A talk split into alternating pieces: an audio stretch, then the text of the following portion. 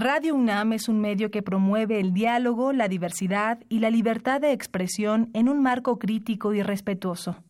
Los comentarios expresados a lo largo de su programación reflejan la opinión de quien los emite, mas no de la radiodifusora.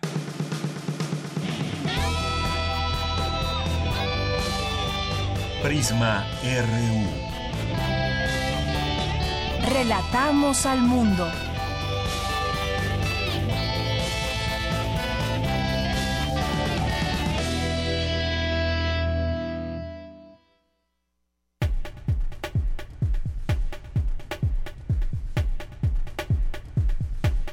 ¿Qué tal? Muy buenas tardes. Gracias por acompañarnos aquí en Prisma RU a través de la frecuencia de FM de Radio UNAM, el 96.1. Y también nos escuchan en www.radio.unam.mx. Sean todos ustedes bienvenidos. Soy de Yanira Morán. A nombre de todo el equipo, ya estamos listos para informarle y más adelante tendremos en este espacio que hemos dedicado también eh, en la primera hora a hablar eh, con un periodista invitado. En esta ocasión nos acompañará Ana Lilia Pérez Mendoza escritora mexicana que ha publicado muchos reportajes y varios libros sobre temas como corrupción, lavado de dinero, migración, el sector energético, entre otros. Así que tendremos oportunidad de platicar con ella. También ha habido pues un tema de violencia en el proceso electoral y con ella platicaremos también de ese tema. También estaremos en nuestra segunda hora aquí en Prisma RU platicando con la doctora María del Carmen Montenegro Núñez. Ella es académica de la Facultad de Psicología de la UNAM. La depresión afectó en 2017 a 7.000 empleados en el país. ¿De qué manera afecta? ¿Cómo se trata? ¿Cómo darse cuenta que tenemos una depresión eh, grave que puede afectar nuestra vida cotidiana? Bueno, pues lo platicaremos con ella más adelante. Hoy es lunes de Gaceta UNAM, platicaremos con su director, Hugo Huitrón. También estaremos eh, aquí comentando la cartografía RU con Otto Cázares y las actividades de la sala Julián Carrillo. Nos las trae hasta aquí Montserrat Muñoz. En la sección de cultura, Tamara Quirós entrevistará a Jorge Gascasalas, autor del libro El cantor con el sol en el sombrero. Así que quédese con nosotros. Ponemos a su disposición nuestras vías de comunicación con usted. Una es el teléfono 55 36 43 39. Otra es nuestro Twitter, arroba PrismaRU, PrismaRU en Facebook. Así que alguna vía de comunicación que pueda abrir con nosotros, a nosotros nos da muchísimo gusto. Y bueno, pues eh, estamos ya a pocos días que se lleve a cabo la elección, eh, las elecciones, porque se va a elegir a presidente, diputados, senadores, alcaldes, gobernadores en nueve estados del país y hemos estado aquí muy atentos de lo que suceda. Habrá una transmisión especial el próximo domingo. Esperemos que nos acompañe, acompañe a todo el equipo de Radio UNAM. Así que bueno, nos vamos ahora con nuestro resumen informativo. Relatamos al mundo. Relatamos al mundo. La una con nueve, en este lunes 25 de junio, en los temas universitarios, la UNAM y la Universidad de Guanajuato firmaron un acuerdo para realizar actividades académicas y culturales que den vida al Centro Cultural Ignacio Ramírez, el Nigromante. Más adelante, Virginia Sánchez con la información. Rectores de América Latina exponen que las universidades deben ejercer con autonomía su papel crítico y propositivo frente a la sociedad. Cristina Godínez nos ampliará la información. En 2014, el 49% de la población migrante en el mundo eran mujeres, casi 105 millones de personas. En unos minutos, Dulce García nos tendrá los detalles. Por su parte, mi compañera Cindy Pérez estuvo presente en una rueda de prensa de los investigadores universitarios que brindaron apoyo científico al pueblo guatemalteco luego de la erupción del volcán de fuego. Y en los temas nacionales, el país atraviesa por, una, por un panorama complejo por las amenazas que enfrenta el Estado mexicano con la delincuencia organizada, el narcotráfico y la migración, advirtió el general de división Juan Ernesto Antonio Bernal Reyes, actual comandante del primer cuerpo del ejército. Luego de que el Instituto Nacional de Migración se negara a reconocer que niños migrantes son separados de sus familias en México, su Consejo Ciudadano reiteró su exhorto a evitar esas situaciones.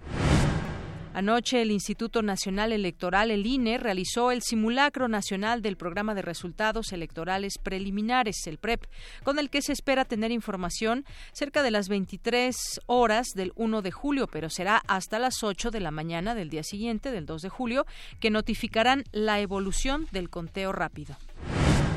Poco menos de un año antes del sismo del 19 de septiembre, la Auditoría Superior de la Ciudad de México detectó fallas y falta de protocolos para la operación del sistema de difusión de alerta sísmica. Un tribunal federal de Boca del Río revocó el polémico amparo concedido en marzo de 2017 a Diego Cruz Alonso, uno de los acusados de violar a una menor de edad en Veracruz en 2015. El Servicio Meteorológico Nacional reportó para este lunes que la onda tropical 7 recorrerá el oriente, centro y sur del territorio nacional, lo que desarrollará nublados densos con tormentas y posible caída de granizo. En economía, a pesar del buen momento que ha registrado el turismo, el sector de reuniones en México vive una temporada difícil, al caer de la posición 21 a la 22 del ranking internacional 2017. Y en los temas internacionales, el presidente estadounidense Donald Trump insistió en que en la propuesta de privar a los migrantes indocumentados de su derecho a comparecer ante un juez y aseguró que el sistema migratorio actual siempre será disfuncional. Argentina afrontará hoy una huelga general convocada por la Confederación General del Trabajo contra la política económica del presidente Mauricio Macri. Es el mayor paro desde que asumió el cargo. Y agrupaciones, organizaciones ecologistas han pedido a la UNESCO que abra una investigación sobre la posible negligencia del gobierno de Australia en la protección de la Gran Barrera de Coral, el mayor arrecife coralino del mundo y situado en el noreste del país oceánico. Hoy en la UNAM, ¿qué hacer y a dónde ir?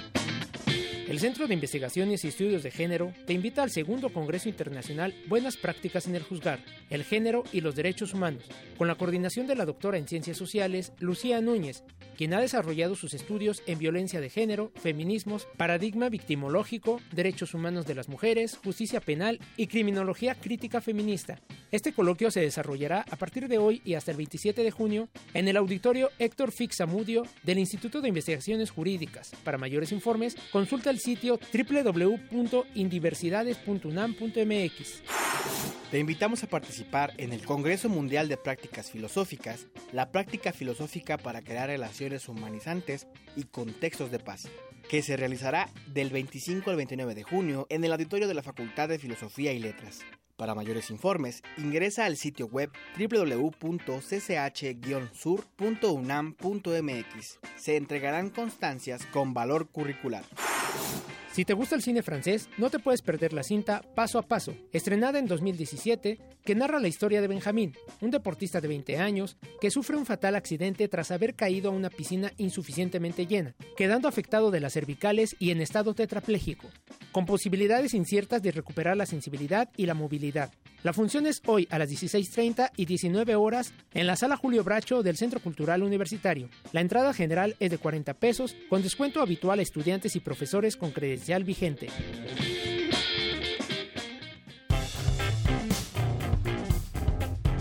Campus RU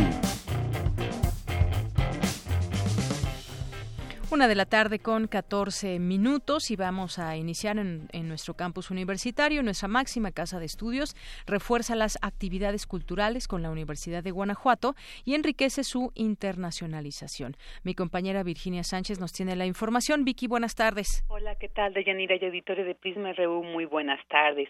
Pues sí, entre los muchos logros que ha obtenido nuestra máxima casa de estudios, además de los 14 centros y escuelas establecidas en otros países, es la consolidación de su internacionalización con la que se enriquece la formación académica de los estudiantes, así como la investigación científica que la caracteriza. Y esto se refleja pues con los 1039 universitarios de 29 entidades que podrán realizar actividades estudiantiles en 219 instituciones de 39 países de los cinco continentes. De estos universitarios, 396 cursarán un semestre de sus carreras y 639 estudiantes ya egresados se capacitarán en métodos de investigación o experiencia profesional. Y bueno, pues esto, para esto se llevó a cabo una ceremonia de despedida en la Facultad de Medicina, donde el rector Enrique Graue, a través de un videomensaje, Además de manifestarles el respaldo que la UNAM dijo siempre les brindará, enfatizó la oportunidad que tendrán en un mundo global, dijo, donde podrán enriquecer su desarrollo académico-cultural y de esta manera enarbolar los valores humanos como el respeto y la tolerancia. Escuchemos. En esta experiencia académico-cultural, ustedes se podrán enriquecer con su visión de un mundo distinto, de un mundo con el que debemos compartir valores humanos de respeto y de tolerancia. Indudablemente, cuando uno está fuera, en una sociedad extraña y a veces con un lenguaje extraño, añora uno de alguna manera su casa de estudios. Sepan ustedes que atrás de ustedes estará siempre la universidad respaldándolos. No duden en comunicarse si sienten incómodos o tienen alguna percepción de inseguridad. La universidad estará siempre para apoyarlos y los espera aquí con los brazos abiertos de regreso para compartir con todos nosotros la experiencia que tuvieron en esas otras instituciones de educación superior. Asimismo les dijo que la UNAM pues es una institución reconocida en el mundo y que la misma se siente pues muy orgullosa de todos ellos. Pero los vínculos no solo se han fortalecido en el extranjero, también aquí en el interno del país. Una muestra de ello es la carta de intención que el rector eh, Graue firmó hace unos días con su homólogo de la Universidad de Guanajuato, Luis Felipe Guerrero, en el que se establecen diversas actividades y académicas eh, culturales que darán vida al Centro Cultural Ignacio Ramírez El Nigromante, ubicado, bueno, este estará instalado en San Miguel de Allende. Este acuerdo se signó en el Teatro Ángela Peralta durante la ceremonia por el bicentenario del natalicio del poeta, jurista y figura trascendente durante la época de la Reforma, por lo que el rector Graue habló de la importancia de este convenio y del Centro Cultural, pues por supuesto resaltando la importancia de Ignacio Ramírez. Escuchémosle. Ese hombre de firmes convicciones que pugnaba para, por educación para el pueblo y por igualdad de género, fue un hombre que vale la pena hoy en día y en los tiempos que estamos viviendo, resaltar su inmenso Por eso es que cuando este convenio se pudo cumplir para la Universidad Nacional, y siendo Ignacio Ramírez, un egresado de la Real Universidad de México, para nosotros es un verdadero placer el poder colaborar en este proyecto. Y el rector señaló pues que la importancia de este acuerdo va más allá, dijo, de hacer de la Casa del Nigromante un gran proyecto cultural, sino que también es importante porque se trata de enaltecer y promover los valores por los que el liberal luchó, como fue luchar contra la desigualdad, contra la exclusión, luchar por una verdadera división de poderes del Estado, por los derechos de las mujeres y por una función pública con ética. Pues este es mi reporte de Yanira. Muy buenas tardes. Gracias Vicky, muy buenas tardes, gracias por esta información y estas eh, pues estas actividades que se refuerzan, que se hace este vínculo más estrecho con la Universidad de Guanajuato. Gracias. Hasta luego, buenas tardes. Muy buenas tardes. Y vamos ahora con otra información. Han escuchado hablar de la cisticercosis. Bueno, pues mejoran una vacuna contra esta enfermedad desarrollada en la UNAM. Esta vacuna, mi compañera Dulce García nos tiene la información. Dulce. ¿Qué tal, Deyanira? Muy buenas tardes a ti al auditorio de Prisma RU. A partir de la papaya, especialistas del Instituto de Investigaciones Biomédicas de la UNAM han innovado una vacuna para prevenir la cisticercosis porcina. En vez de ser inyectada, puede ser administrada vía oral y ha demostrado su eficiencia en ratones y conejos. Eda Ciuto, responsable del trabajo, señala que desde hace varias décadas diferentes grupos de investigadores de la Universidad Nacional han estudiado el complejo teniasis cisticercosis causado por la Taenia solium con énfasis en el desarrollo de herramientas para su diagnóstico y prevención. Con estas preocupaciones de poder diseñar una vacuna oral, pues decidimos tratar de expresarla en plantas. E, esto tiene varias ventajas. Una, que no hay contaminación ambiental y otra, que la producimos en forma controlada de la misma forma, con la misma producción y además ya hemos optimizado la forma de producción sin ningún requerimiento de productos de alto costo, entonces es de bajo costo su producción. Por su parte, Gladys Fragoso, también investigadora del Instituto de Investigaciones Biomédicas de la UNAM, señaló que la aplicación de una vacuna inyectable implica costos logísticos a los que se agrega la dificultad de capturar a los cerdos de traspatio que deambulan libres en las comunidades y a los que está dirigida la vacuna. Dado que la cisticercosis se adquiere por la vía oral, pues pensábamos que un sistema de vacunación también por vía oral pudiera ser más efectivo en la inducción de una respuesta protectora, que muchos de los agentes infecciosos que cuando ingresan por vía oral, las vacunas pues funcionan muy bien cuando son administradas por vía oral.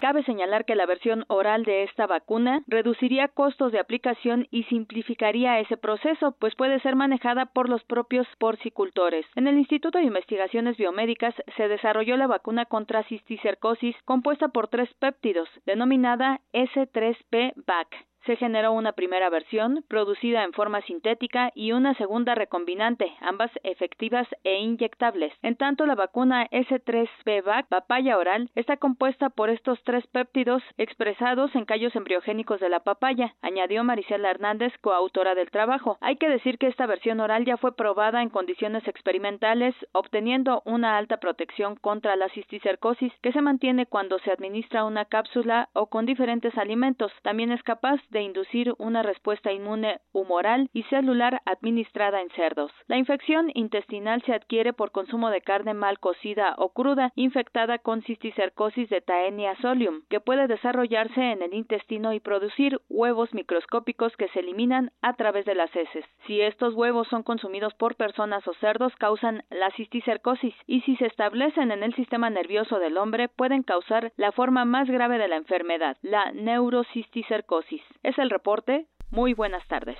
Gracias, Dulce. Muy buenas tardes. Vamos ahora con Cindy Pérez Ramírez. Investigadores de la UNAM dan detalles del trabajo que realizaron luego de la erupción del volcán de fuego en Guatemala. Aquí le dábamos a conocer que varios investigadores, eh, tras esta explosión de este volcán de fuego, fueron a llevar a cabo algunas prácticas, investigación también y pues eh, estudiar este fenómeno. Cindy Pérez Ramírez nos tiene los detalles. Deyanira, muy buenas tardes a ti y al auditorio de Prisma RU. El pasado 3 de junio, el volcán de fuego, ubicado a 50 kilómetros al oeste de la capital guatemalteca, hizo erupción, dejando un saldo de 112 muertos, casi 200 desaparecidos y 1.7 millones de afectados. Ante la emergencia, un grupo de investigadores universitarios brindaron apoyo científico al gobierno y pueblo guatemaltecos. Para dar a conocer los detalles de la misión, escuchemos al académico del Instituto de Geofísica de la UNAM, Denis Legrand. Son tres puntos, que es el diagnóstico de redes de monitoreo, la asistencia técnica para optimizar los sistemas de monitoreo y la capacitación de, material. Entonces aprovechamos allá para ah, instalar ah, una estación sismológica. vemos el captor uh, sísmico que está aquí. se enteró todo eso y se transmite los datos Ah, en tiempo real al observatorio para el monitoreo uh, in Sibume, donde hay personas 24 horas al día para hacer este monitoreo. Bueno, eso es el sistema de, de baterías para poder transmitir estos datos. Y el interés de tener varias estaciones sismológicas es que podemos empezar a ver en qué barranca hay lares. El investigador recalcó la importancia de seguir monitoreando al volcán, ya que se espera que las explosiones sean menos frecuentes pero más fuertes. El 18 de junio hubo un terremoto de magnitud 5.6 a 100 kilómetros de, de, de, profundidad y bastante como a 40 kilómetros del volcán uh, Fuego y como a 25 kilómetros del volcán de Pacaya. Y es importante de, monitorear eso. Y también uh, como habíamos dicho antes hay uh, antes había explosiones cada, cada mes pero parece que desde algunos meses el ritmo es menos frecuente hay una explosión cada 3-4 meses pero más fuerte puede haber otra, otra explosión fuerte en algunas semanas y es importante de seguir el monitoreo por, por esta razón. Por su parte, Robin Campion, también investigador del Instituto de Geofísica de la UNAM, dijo que una de las dificultades es el poco apoyo que tiene la vulcanología en Guatemala. Para monitorear 35 volcanes, de los cuales tres cuentan dentro de los más activos del mundo. Tienen muy pocos eh, equipos muy pocos recursos, trabajan casi, bueno, todos los días de la semana, vigilan, bueno, casi 24 horas por 24 y, son, son y son muy gente muy, muy voluntaria, con, con, con mucho entusiasmo que no cuentan sus horas de trabajo y que, no cuentan sus esfuerzos, que no tengan más apoyo de, autoridades, que no, no, no, reciben fondos. Cabe recordar que recientemente los cuerpos de ocho personas que se encontraban desaparecidas tras la erupción fueron encontrados en la localidad de San Miguel Los Lotes, Escuintla, según comunicó la Policía Nacional Civil. Hasta aquí mi reporte. Muy buenas tardes. Gracias, Cindy. Muy buenas tardes. Porque tu opinión es importante, síguenos en nuestras redes sociales, en Facebook como Prisma RU y en Twitter como arroba PrismaRU. Queremos escuchar tu voz. Nuestro teléfono en cabina es 55 36 43 39. Continuamos una de la tarde con 26 minutos, algunos temas nacionales que comentar con ustedes. Y por cierto, también en el marco del Mundial de Fútbol eh, de Rusia 2018, está jugando en este momento España contra Marruecos y van uno a uno. Y anotó primer gol Marruecos y bueno, ahora España anota también, van en el primer tiempo. Bien, pues algunas notas eh, de interés nacional que tenemos que compartir el día de hoy con ustedes. El libro de ética contendrá casos de impunidad en México. El libro Formación de Cívica y Ética 1 para alumnos de primer año de secundaria ahora contiene los casos de Ayotzinapa, la acusación de venta de drogas y secuestro de tres indígenas y diversos casos de impunidad y violación de derechos humanos. Este libro de texto acerca a los alumnos a diversos casos de impunidad en México, con ejercicios de búsqueda de información y criterios, mediante los cuales hacen al alumno informarse a su vez que reconocen sus derechos como ciudadanos. Y bueno, en las notas de Verificado MX, esta plataforma que ha estado muy activa eh, durante este proceso electoral y seguramente también tendrá mucho trabajo eh, a lo largo de la jornada electoral del próximo domingo. Bueno, hoy, hoy publica en su portal algunas notas como esta. Anaya promete entrega de tablets. Enrique Peña Nieto y Maduro ya lo hicieron. El candidato por el PAN, Ricardo Anaya, prometió entregar tablets a alumnos de prepa y universidad como herramienta para la educación. Sin embargo, esta propuesta ya fue realizada por Nicolás Maduro en Venezuela, además de Enrique Peña Nieto a principio de su sexenio llamado el Programa de Inclusión y Alfabetización Digital, el cual no tuvo éxito. Así que, pues, esta entrega, esa promesa de entrega de tablets ya se había llevado a cabo por el presidente de México y por el presidente de Venezuela, Nicolás Maduro. Veda electoral de partidos políticos. El jueves 28 de junio inicia el periodo de silencio, de, o ya el silencio de el eh, tema de la veda en las campañas, conocido también como veda electoral. A partir de ese día, la ley establece que los candidatos no podrán realizar actos de campaña ni colocar o distribuir propaganda electoral y las encuestadoras no podrán difundir más resultados de preferencia del voto tres días antes de la elección. Además, queda prohibida la distribución y colocación de propaganda electoral.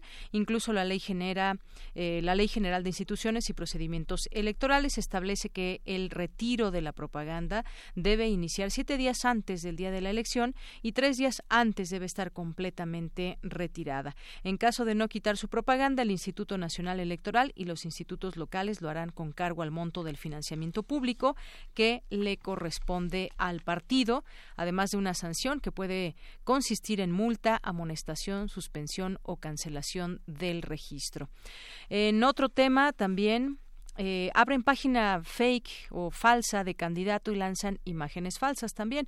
Por internet empezó a circular una imagen donde Diego Sinué, candidato a gobernador de Guanajuato por la coalición por México al frente, propone la prohibición de minifaldas para evitar violaciones o una policía de WhatsApp, esto para crear confusión entre los votantes.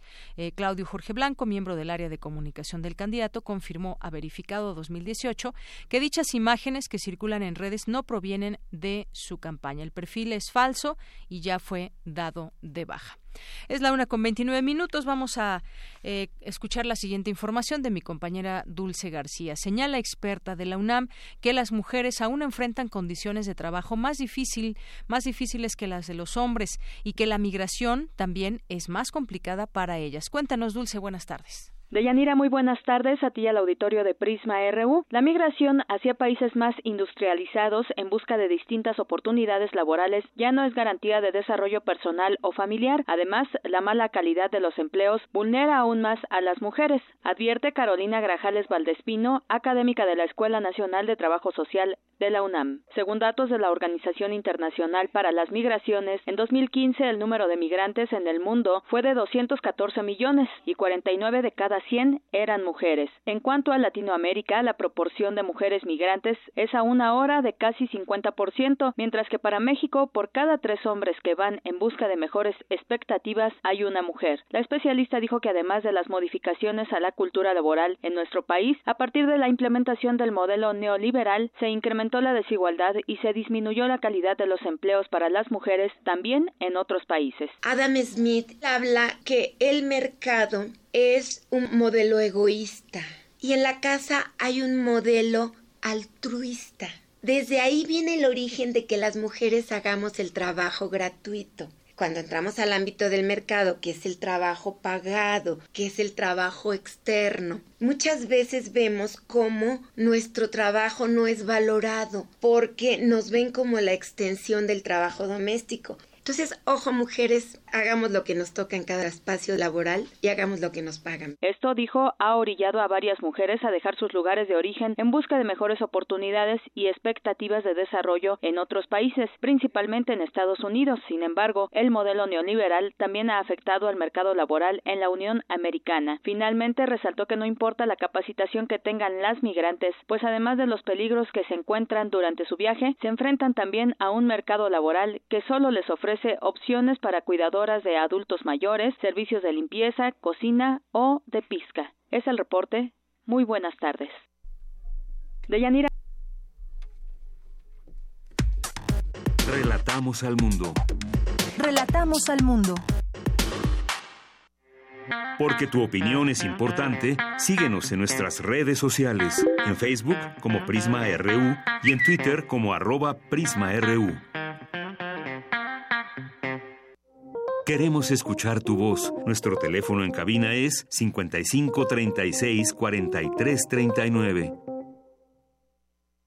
Continuamos una de la tarde con 32 minutos. Les habíamos dicho al inicio del programa que hoy que es lunes, hemos durante este proceso electoral invitado cada lunes a un periodista y en esta ocasión eh, Ana Lilia Pérez, periodista, escritora, nos eh, confirmó y parece ser que pues viene en camino, viene con un poco de retraso. Ya ya está, nos dicen que ya está ya está en la entrada. Y bueno, pues te saludo Miguel Ángel Quemain, ¿cómo estás? Muy bien, Deyanira, pues viendo a todos los antecedentes este trabajo de Ana Lilia Pérez, que es un trabajo muy interesante, porque justamente tiene ya una década de que empezó sus denuncias con el tráfico de influencias para los contratos de Pemex que tenía este eh, Camilo Muriño en el en, eh, en el con Pemex en el PAN en la administración de Calderón y la valentía con la que ha afrontado todo este tema que conduce directamente al guachicoleo que justamente como periodista este no pensamos que se fuera a convertir en un tema tan tan este de, tanto temor para la fuente que cubre el interior del país este este tipo de temas que están relacionados con la violencia digamos muchos de los casos que hay alrededor del Bajío y Puebla y están relacionados con el huachicoleo así es el huachicoleo que pues bueno también muchos dicen no se entiende sin la eh, sin la participación de, de las propias trabajadores de Pemex, ¿no? Que saben dónde se puede abrir un ducto y demás. Y bueno, pues sí, varios, varios temas. El tema de la corrupción, que justamente deriva en ese tipo de cosas.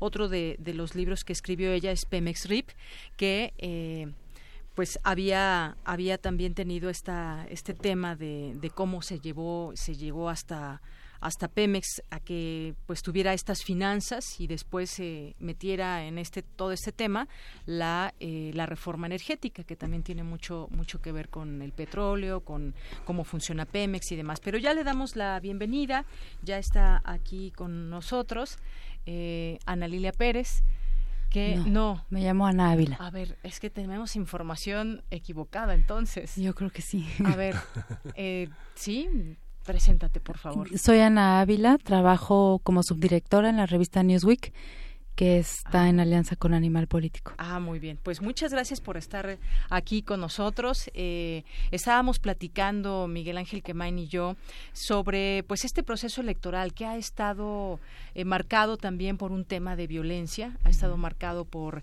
eh, un tema donde ha habido asesinatos a las candidatos y a candidatas. Y esto es muy preocupante porque parece ser que esa violencia pues ha escalado justamente también a un proceso tan importante que va a pasar eh, en nuestro país o que está pasando y cómo se configura todo este todo este tema cómo es que se, se puede pasar esto y hasta donde sabemos pues estos casos han quedado en la impunidad Sí, es verdad. Eh, desde que inició el proceso electoral, 17 candidatas mujeres han sido asesinadas.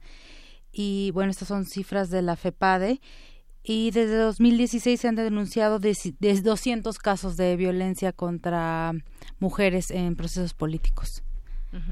Así es. Y pues es un número bastante fuerte, Miguel Ángel. Ana, eh, eh, digamos, estás en dos medios que son eh, de coberturas muy distintas, aunque con los alcances son muy semejantes. ¿Cuál es la, digamos, en esta última semana de de, campaña y que se cerrarán el próximo jueves, ¿cuál crees que es el desafío pensando en que tenemos ya como un recuento de todas las actividades que han realizado los candidatos y que hay una hay un ajuste de cuentas? Eh, ¿Estamos con la información suficiente para hacer un ajuste de cuentas o esta última semana será, digamos, el, el, reino del verificado y la confrontación de, de, materiales de ese tipo? Mira, eh, es verdad que hemos estado simplemente con verificado tiene unas oficinas aparte de donde estamos nosotros, porque permanentemente han tenido que estar verificando información más allá de los debates y de la información de las propias campañas. Eh, en la línea de WhatsApp de verificado también ha sido constante eh, las peticiones de la ciudadanía para que se confirme o niegue información que nos llega por todos los medios. Hemos tenido cientos de llamadas y de mensajes. Eh, también nosotros creemos que es importante tener como un monitoreo en los municipios que son más importantes, donde las elecciones tienen una lista nominal mayor. Por ejemplo, en Jalisco, en el Estado de México, en Veracruz, creemos que van a ser cruciales para la movilización electoral nuestros reporteros, si bien no tenemos un equipo extenso, sí tenemos que ser estratégicos y hemos decidido, por ejemplo, ubicarnos donde hay posible movilización de desde materiales de construcción, eh, tinacos, todo el tipo de regalos que se hacen previos al proceso electoral y estar alerta en aquellos municipios donde hemos tenido denuncias, ¿no? Como en el Estado de México, como en Veracruz, eh, en municipios como Naucalpan, etcétera nosotros creemos que días previos a la elección o tenemos pensado hacer una cobertura especial de estas situaciones, tener gente en campo cubriéndolo y también en verificado permanentemente tener reporteros especializados que puedan estar corroborando la información que nos llega de este tipo de denuncias. Y posterior a la elección, pues también esperamos que no haya ningún conflicto postelectoral, pero ya tenemos información de nuestra corresponsal en Oaxaca que nos está diciendo de como de brigadas que se iniciaron en Michoacán eh, con policía comunitaria, etcétera, y lo que lo que nosotros estamos teniendo ahí pues son focos rojos o alertas para estar, no queremos ser alarmistas ni nada, pero sí estar preparados porque esta capacitación que que se dio en Michoacán de estas brigadas se está dando en la Sierra de Oaxaca, donde ya se ha dado asesinato de una candidata, donde han sucedido situaciones de violencia y tenemos también que estar alerta en toda esa región que podría tener algún conflicto. Claro, y uno se, uno se pregunta cuál es el mayor reto que enfrenta ese proceso electoral, porque si bien todos estos eh, reportes que pueda haber y que siempre hemos vivido en el proceso electoral, el día de la jornada, distintas notificaciones, que si se abrió tarde una, una casilla, que si hay robo de urnas, hemos estado eh, a lo largo de distintos procesos eh, cubriendo y sabiendo de esta información. También quizás ahora pues esta labor que tiene el INE en sus manos, pues es una labor muy grande, que ha dicho no hay focos rojos, las elecciones siguen, eh, nosotros no nos, no nos toca la labor de, eh, de generar seguridad en, el proceso, me refiero a los ataques de violencia y, demás, pero sí hay un reto importante que también tendrá el INE, que dé esa impresión y que realmente lo haga así, que sea una elección pulcra, limpia. Sí, también creo que llegamos a la elección donde los propios actores políticos han cuestionado muchísimo a la autoridad electoral, ¿no? Entonces ha habido un desgaste grande de la propia autoridad y ahora se debe confiar o las personas, ciudadanos, periodistas tenemos que confiar en que el proceso es un proceso cuidado y que la elección va a estar cuidada. De lo contrario, el desgaste postelectoral podría ser peor, ¿no? Esa cobertura que de algún, de algún modo está dividida en dos aguas, digamos, la, la cobertura en Newsweek en español obliga a tener un vínculo muy intenso con los Estados Unidos. Hay una particularidad, Ana, de este, en esta cobertura en relación a una cobertura mucho más ruda, mucho más este, intensa, más local en Animal Político, como periodista eh, no son muchos los casos de personas que se, que se dividen así, digamos, tener, tener dos trabajos como tan equidistantes y al mismo tiempo de compromisos distintos. ¿Cómo lo vives? ¿Cómo ha, sido esta cobertura?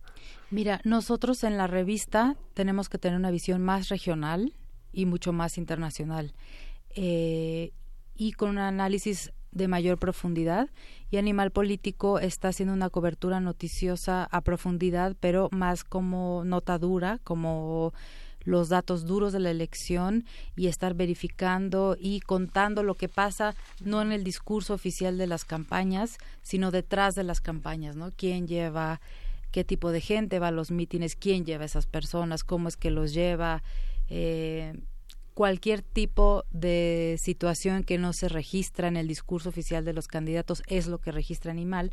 Y nosotros, aunque ya somos una sola redacción, o sea, estamos en un mismo espacio físico y somos el mismo equipo, eh, lo que nosotros hacemos es el enfoque que da Animal, nosotros redireccionarlo a una visión más de país y más eh, latinoamericana o con una perspectiva internacional.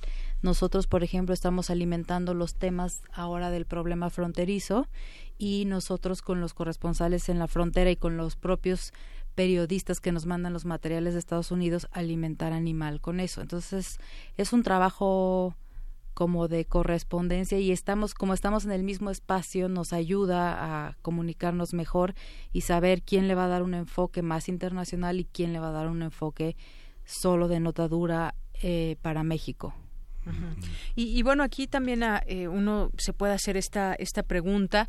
La experiencia de cada proceso, pues es una experiencia diferente. Y ahora con todo ese tema de las redes sociales, bueno, también se vivió en gran medida el, proceso pasado electoral para presidente, eh, cómo funcionaron las redes sociales, movimientos que surgieron por ahí, como el Yo Soy 132 y demás.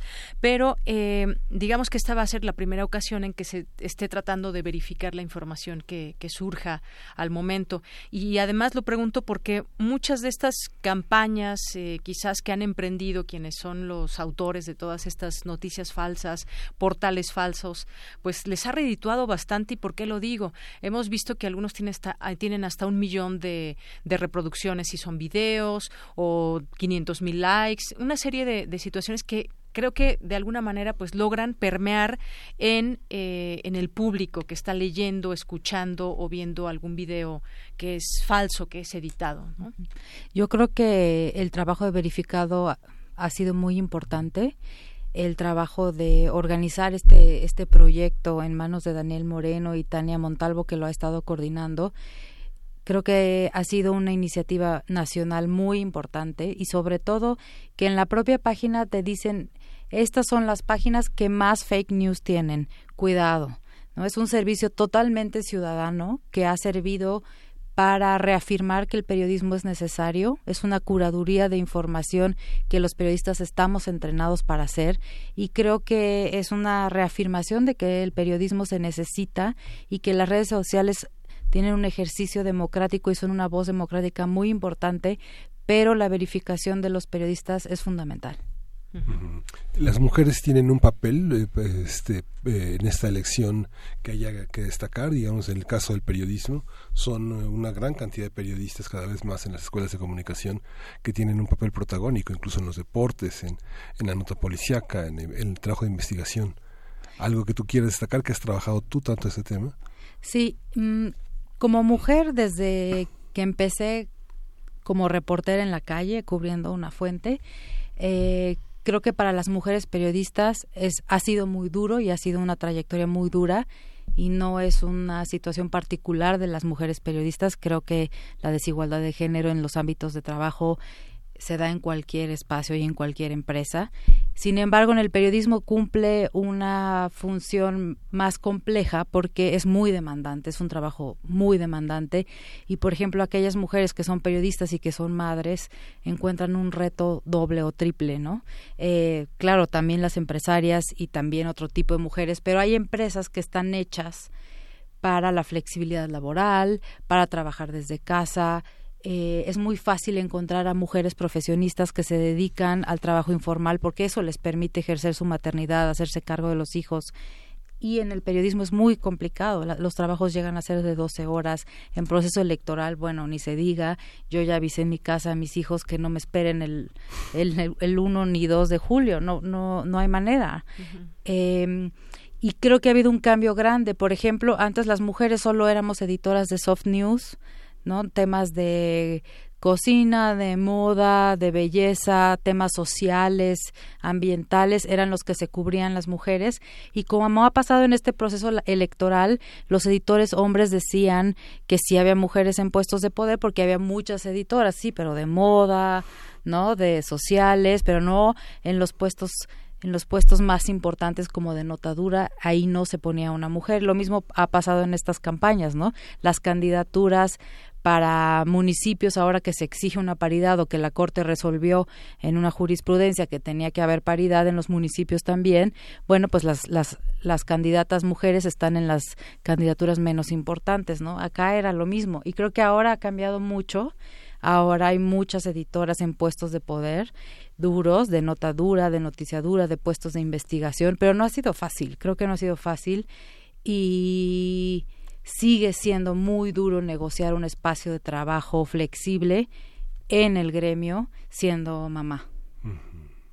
Pues sí, varias cosas que, que, tomar en cuenta también. Y, yo preguntaba también todo este, este tema de, de cómo han hecho esta plataforma de verificado que llega pues en muy buen momento, porque finalmente de pronto a mí me ha pasado que alguien publica en redes sociales algún video, alguna noticia falsa y entonces eh, uno le postea eh, que verificado, ya lo verificó y entonces le das esa herramienta para que vea por qué es falsa y aún así pues mucha gente no o no conoce la plataforma o no conoce del esfuerzo y esta es la parte la parte triste no donde sí permea eh, sí sí genera alguna situación en las personas que, que puedan creer o no una una noticia. Eh, pues vamos a ver este eh, próximo domingo también que va a ser muy muy ardua el trabajo y lo que venga lo posterior suceda lo que suceda pues seguramente habrá mucha información que estar verificando y, y va a terminar una primera parte digamos del proceso pero va a seguir toda la información, cómo surgen los resultados, hay que estar también muy, muy atentos a todo esto. O sea, la cobertura, la planeación, yo creo que de cada medio también va a ser interesante.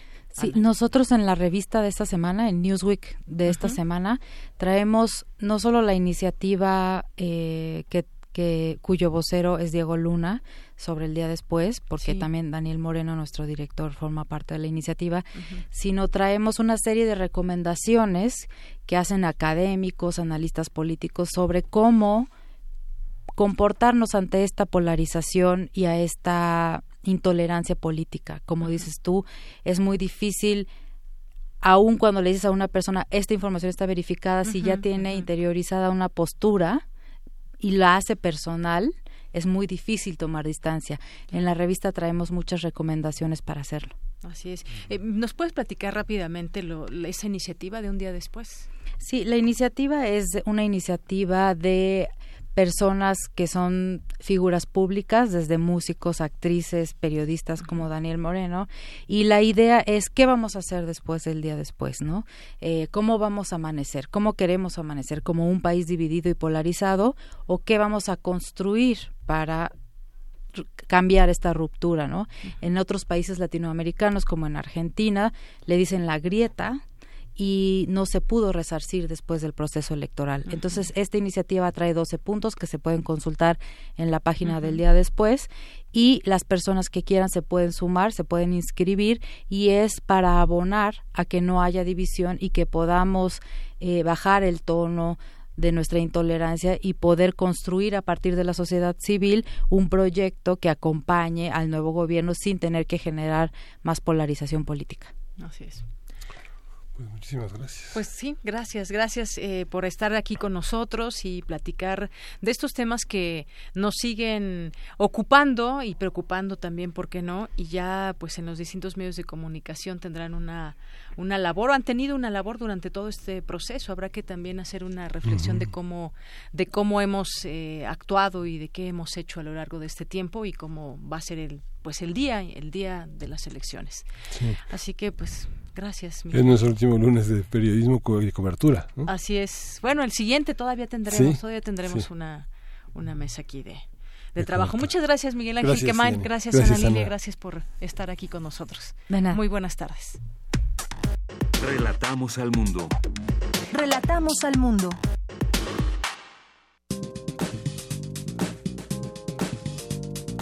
Cultura RU.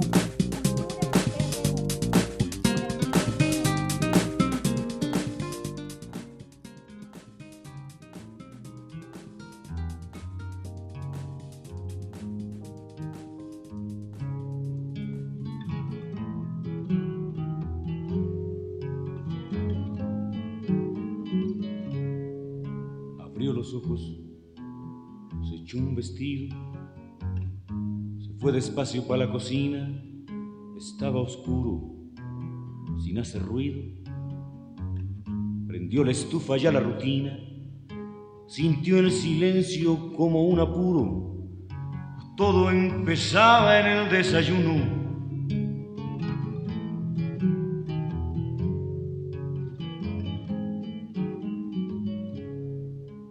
Su espalda, posó un suspiro, sintió ridícula la esperanza, al más pequeño le ardió la panza, rompió el silencio, soltó un llorido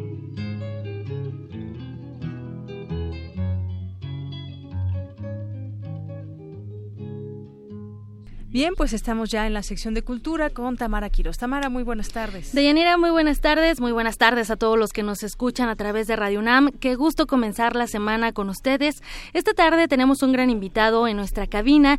Ya nos acompaña el doctor Jorge Gasca Salas. Él es egresado de la UNAM, es músico, filósofo, profesor también del Instituto Politécnico Nacional. Eh, ha escrito diversos artículos para revistas científicas, también ha colaborado en libros de investigación social y hoy nos viene viene a hablar de uno de sus trabajos editoriales más recientes, El cantor con el sol en el sombrero, León Chávez Teixeiro, Canto épico y revolución. Jorge, bienvenido a estos micrófonos. Muchas gracias, muchas gracias. Eh, el cantor con el sol en el sombrero, León Chávez Teixeiro, Canto épico y revolución, un libro que nos muestra la biografía definitiva del músico, pero también artista plástico Alfredo León Chávez y Teixeiro. Platícanos, por favor, cómo nace este trabajo de investigación. Ah, bueno, en primer lugar, pues muchas gracias por darme la oportunidad de participar aquí en este programa tan importante. Eh, y es como estar en casa. Claro que sí. De la UNAM. Eh, sí, efectivamente, egresado de la UNAM, de la Facultad de Filosofía y Letras. Y bueno, eh, en esta ocasión es como una oportunidad para rendir un tributo, hacer un reconocimiento de la obra de León Chávez Teixeiro, que tiene ya más de 50 años, este, su, su obra pictórica y musical ya rebasan los 50 años. Y, bueno, entonces eh, se hace un ensayo. Es un libro que, digamos, tiene cuatro partes principales, ¿no? Es un ensayo biográfico y de la obra de, León Chávez. Tiene otra parte que hace referencia a su obra pictórica, que digamos es mucho menos conocida. Así es. Eh, hay una selección importante de, de su obra pictórica. Está ilustrado el libro. Y bueno, viene, hay otra parte de, donde se hace una compilación de pequeños cuentos de León Chávez Teixeiro y al final eh, se recogen sus canciones, ¿no? Las, digamos su repertorio. Eh, porque, bueno, en el libro se presentan 31 canciones.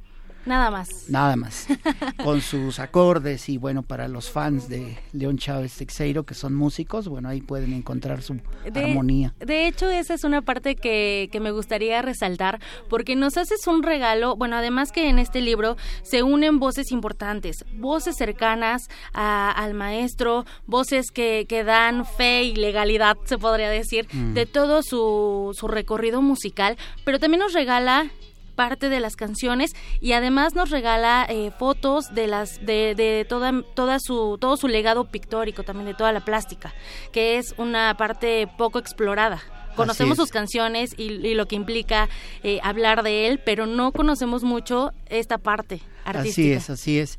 Y en realidad empezó eh, más o menos al mismo tiempo. Estamos hablando de 1964, cuando hace su primera exposición eh, en el Instituto de Relaciones Culturales, eh, este, México, Estados Unidos. Y bueno, y ahí monta la primera exposición en 1964. Eh, y más o menos ahí empieza también esta trayectoria musical, aunque hasta donde tenemos registrado la, la presentación que está registrada en el libro es 1967, un poquito antes del movimiento del 68. Y bueno, y en realidad el libro arranca en esa etapa que a nivel mundial, por lo menos americano, incluyendo Estados Unidos, se da un movimiento importante de la canción folk. El primer festival folk es 1961 y, y, de ahí viene esa, ese nombre, se asume ese nombre de la canción de protesta y luego nos llega a América Latina y, ya como un género. Entonces, en el libro se recogen esta, esta serie de datos que creo que son muy importantes para, para ubicar historiográficamente eh, cómo se da este movimiento importante. Entonces, en, México, en México hay, digamos, cinco representantes importantes, ¿no? Judith Reyes, José de Molina, eh, Oscar Chávez, Enrique Ballesté y desde luego, y, yo diría principalmente, es lo que hacemos en este ensayo, resaltar el trabajo de León Chávez Teixeiro. Excelente. Además, eh, bueno, además de, de, esta, esta parte que nos estás diciendo de este recorrido por el libro, a mí me llamó mucho la atención que sí, tiene una introducción, tiene un prólogo, pero además tiene una cronología que nos ayuda a decodificar parte de toda su labor artística. Así es. Bueno, el, esa cronología realmente fue, es como un capítulo en realidad, ¿no? Es un capítulo eh, este introductorio eh, y realmente me llevó un buen rato de, para juntar los materiales, eh, tener acceso al, al, al, archivo personal de León Chávez Teixeiro, pues un privilegio y, y bueno, y apoyo de él, desde luego, ¿no? Para, para poder tener este eh, acceso a, estos materiales. ¿Cuánto tiempo se tardaron en la recopilación? Porque además eh, supongo que fueron eh, muchas horas de charla también, además de la parte de documentar. Así es.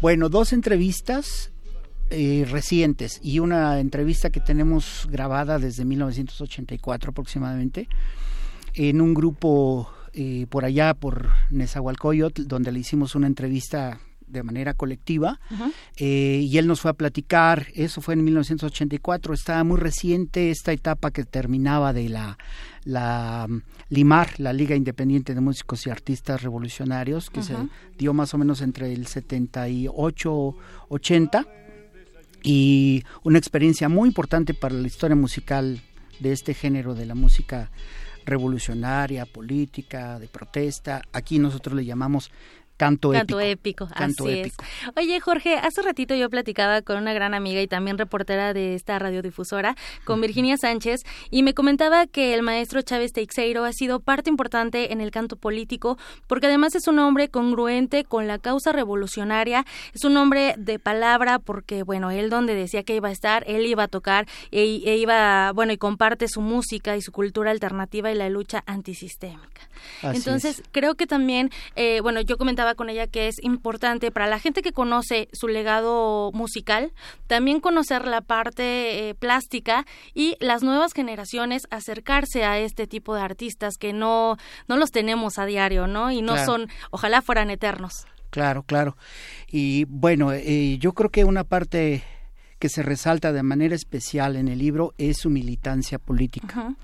Y que es una militancia derivada de esta escisión que se dio en los años 50, fines de los 50 y comienzos de los 60, eh, conocido como el movimiento espartaquista, ¿no? En México, eh, que es una decisión que se da del Partido Comunista en México y de ahí se da una vertiente importante de, digamos, de estética revolucionaria, estética eh, progresista, radical, diría yo. Eh, y entonces él forma parte de, de esa trayectoria que, que, dieron lugar eh, intelectuales como José Revueltas, como Eduardo Lizalde, como Guillermo Roset Banda. Después integraron el Partido Mexicano del Proletariado en 1965 aproximadamente y él se incorpora a esa construcción política en 1969. Así es hasta el 73, 74 más o menos, ahí es, es, esa, etapa importante. Y, y, de ahí, digamos, se traza todo este perfil, yo le llamo en el libro eh, la forja de un perfil, ¿no? Su perfil político, ideológico, y que lo, digamos, lo, lo vuelve un cantor como radical, que nunca se vendió a los medios de comunicación que controlaban, digamos, la forma de decir las cosas, ¿no? En, la, en el canto. Ahí está la Ahí está la parte importante de, de, de, su legado, de su trayectoria, de su canto. Así es, un trabajo bien documentado que creo que en estos tiempos nos caería muy bien leerlo. Un libro que además se presentó en la edición pasada en la Feria Internacional del Libro del Palacio de Minería y que este miércoles 27 de junio lo van a presentar en el Museo de la Memoria Indómita, un lugar además especial, ¿no? Por todo lo que el recinto significa. Así es, el Museo Casa de la Memoria Indómita está en Regina 66, entre 20 de noviembre y 5 de febrero, ahí en el centro histórico. Y bueno, pues los esperamos. Ojalá que puedan acompañarnos para la segunda presentación Así es. de este libro. Además, un, es un lugar que es un homenaje también a los desaparecidos políticos. Claro. Entonces, creo que toda la atmósfera va muy bien creada para acudir este miércoles 27 allá en el número 66 de la calle Regina. Así es. Ojalá nos puedan acompañar. Y bueno, en este también evento conmemorativo de los 50 años del 68. Así es. Es como forma parte, no podría hablarse de esta versión de la lucha política en México y tampoco no podría estaría incompleta si no mencionamos a León Chávez Teixeiro. Exacto. Muy bien, bueno, pues para que vaya la gente y, conozca más de este libro El cantor con el sol en el sombrero, León Chávez Teixeiro, canto épico y revolución. Jorge Gasca Salas, muchísimas gracias por acompañarnos. Sí, nada más brevemente, eh, los presentadores serán Roberto Ponce que escribe en proceso, eh, eh, Liliana García, ¿no? también que escribe un libro sobre Judith Reyes, eh, y Sergio del Río, que es un camarada muy importante en la en el contar la historia. ¿no? Excelente. y por supuesto tú, Jorge Gasca. Y, así es. Muchísimas gracias por tu visita. Muchas gracias por esta invitación. Deyanira, eh, por ahí nos despedimos de esta sección. Seguimos con más información. Les deseo una excelente tarde. Gracias, Tamara. Gracias, Jorge, por venir. Dos de la tarde con tres minutos. Vamos a un corte. Regresamos a la segunda hora de Prisma RU. Prisma RU. Relatamos al mundo.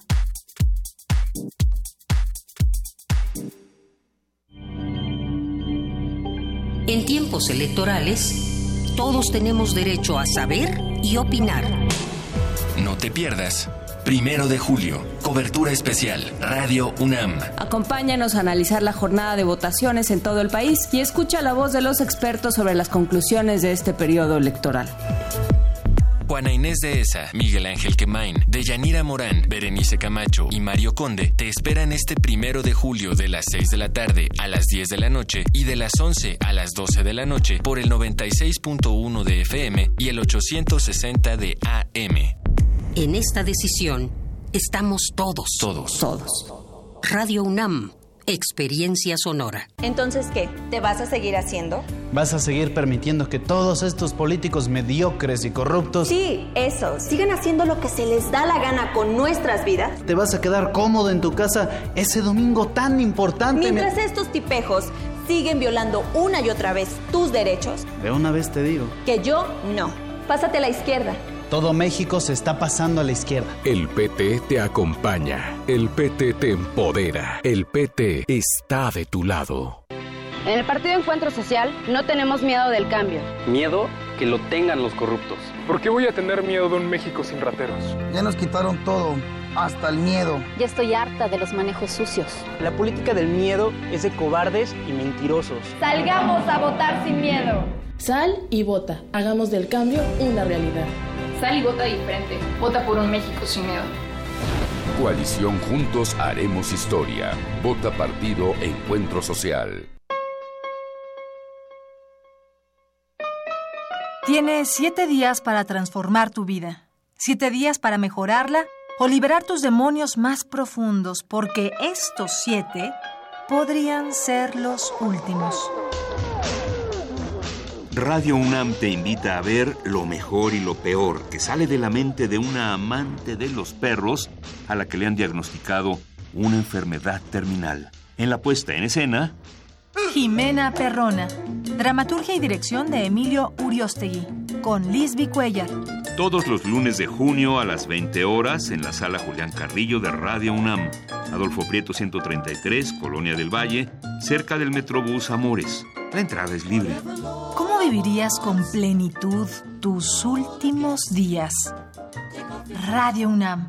Experiencia sonora.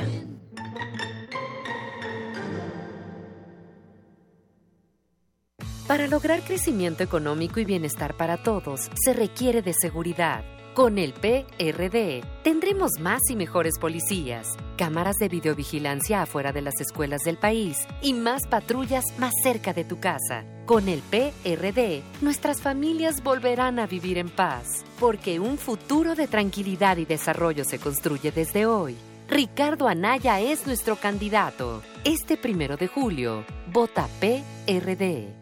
Te hicimos cinco propuestas. Bancos de alimentos para que no se desperdicie comida. Transformar la basura en electricidad. Primer empleo a jóvenes sin experiencia. Permiso laboral con goce de sueldo para reuniones escolares. Y pena de muerte a secuestradores y asesinos. Somos candidatos del Verde y estas propuestas resuelven problemas reales. Tú puedes ayudar a que se hagan realidad. Queremos seguir cumpliéndote. Vota por los candidatos a diputados y senadores del Partido Verde. Vota verde. Queremos escuchar tu voz. Nuestro teléfono en cabina es 55 36 43 39. Porque tu opinión es importante, síguenos en nuestras redes sociales, en Facebook como Prisma RU y en Twitter como arroba PrismaRU.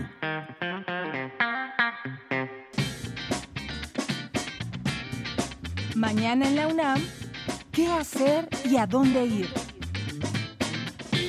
Con el objetivo de ofrecer un espacio para el desarrollo y la consolidación artística, la Dirección General de Danza de la UNAM abre su convocatoria para crear la Compañía Juvenil de Danza Contemporánea. Las audiciones para pertenecer a esta entidad académica podrán realizarlas bailarines o estudiantes en un rango de edad de entre 18 y 24 años. La fecha límite de inscripción es el domingo 15 de julio. Consulta las bases en www.proyectosdanzaunam.com. Como parte del ciclo Desigualdades de Género, Cuerpo y Salud, el Instituto de Investigaciones Sociales organiza el foro Lo Natural es Político, experiencias y narrativas sobre lactancia materna de mujeres en Morelos y Ciudad de México, con la ponencia de la doctora en Sociología por el Colegio de México, Ana Paulina Gutiérrez, quien ha investigado sobre género, salud, violencia, identidades trans, redes sociales en Internet y sociabilidades contemporáneas. Asiste mañana 26 de junio a las 11 horas en el auditorio del anexo de este instituto. No te puedes perder la conferencia Drogas y Ciencia, unas relaciones difíciles, con la participación del doctor Inmer Benjamín Flores Mendoza, investigador y coordinador de la Agenda de Deliberación Institucional del Instituto de Investigaciones Jurídicas de la UNAM. La cita es mañana 26 de junio a las 12 del día en el aula centenario de este instituto. La entrada es libre. Continuamos dos de la tarde con nueve minutos. Gracias por estar atentos aquí con nosotros en Prisma RU. Iniciamos esta segunda hora luego de estas invitaciones ya cotidianas como parte de este programa donde les invitamos a algunos eventos que consideramos importantes que se llevan a cabo en la UNAM. Gracias por estar con nosotros y recuerden escribirnos a nuestras redes sociales, arroba PrismaRU en Twitter, en Facebook PrismaRU, en eh, vía telefónica 55 3836 4339 y también aprovechamos para enviar saludos a quienes nos hacen llegar sus comentarios en, en Twitter.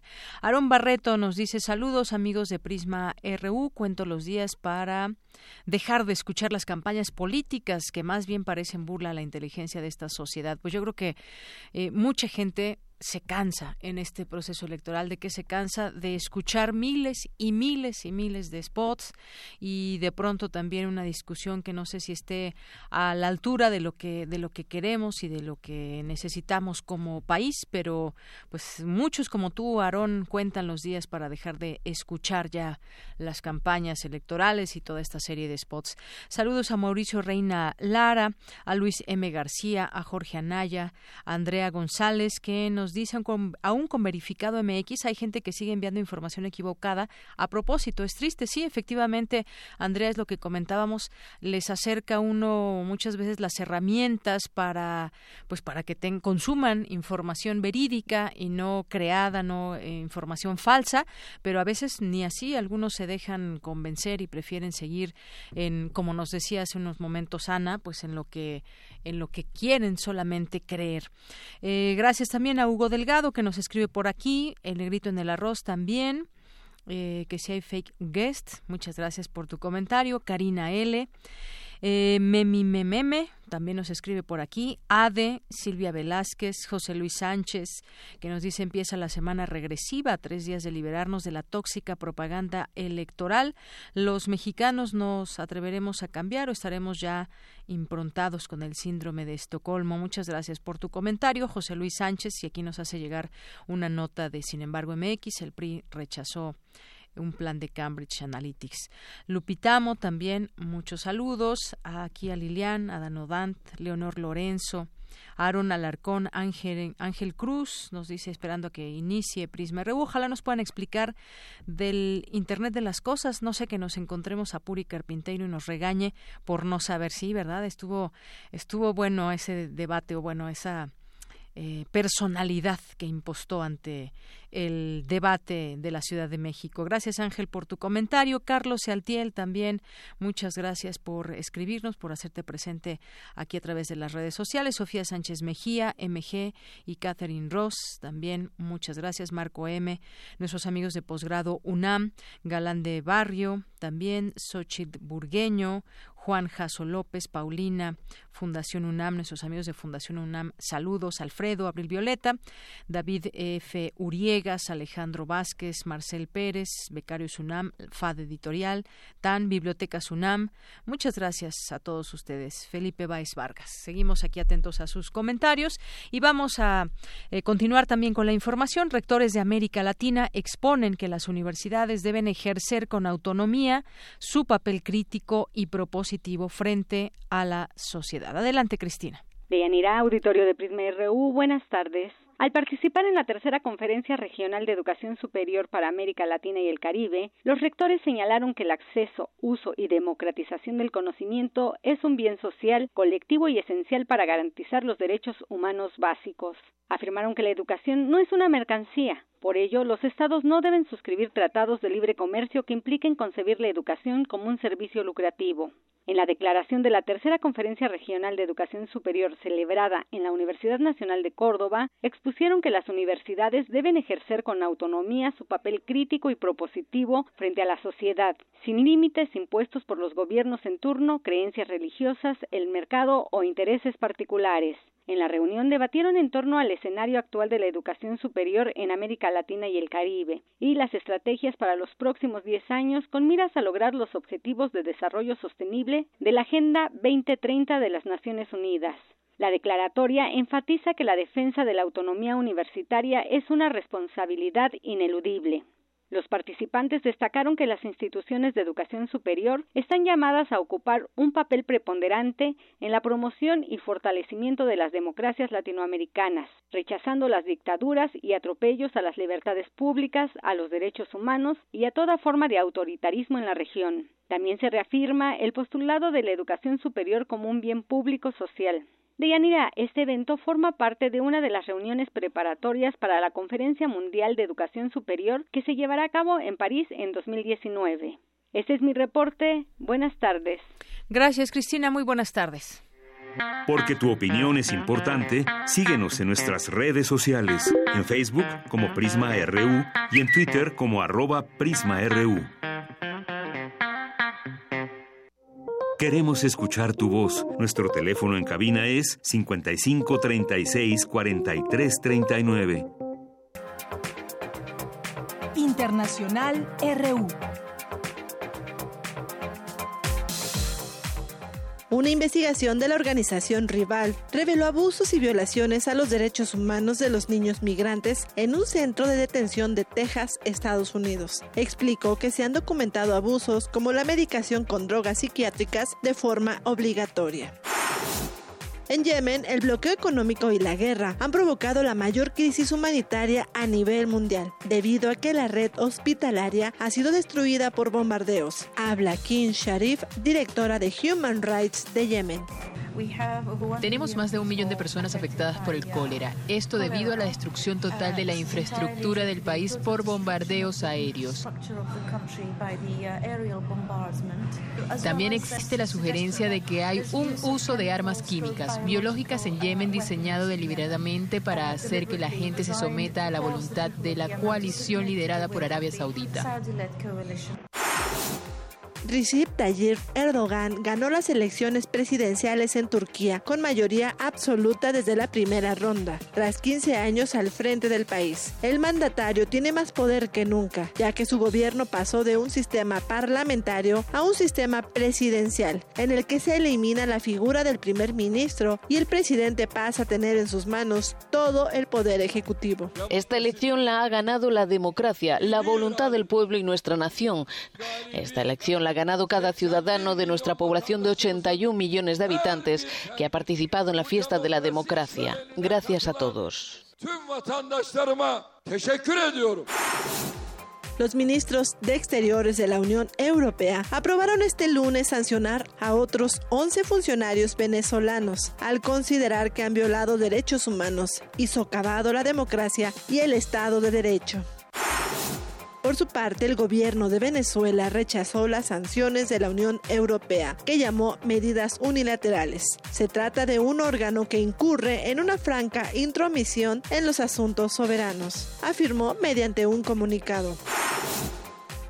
Hoy se reanudó el diálogo entre el gobierno nicaragüense a cargo de Daniel Ortega y los grupos opositores en la conferencia episcopal del país centroamericano. El fin de semana, durante el sepelio de un menor de 14 meses de edad que murió al recibir un balazo en su cabeza, el obispo de Matagalpa, Rolando Álvarez, condenó los hechos. En este día y en este país es literalmente es verdaderamente una injusticia en el día del gran juicio.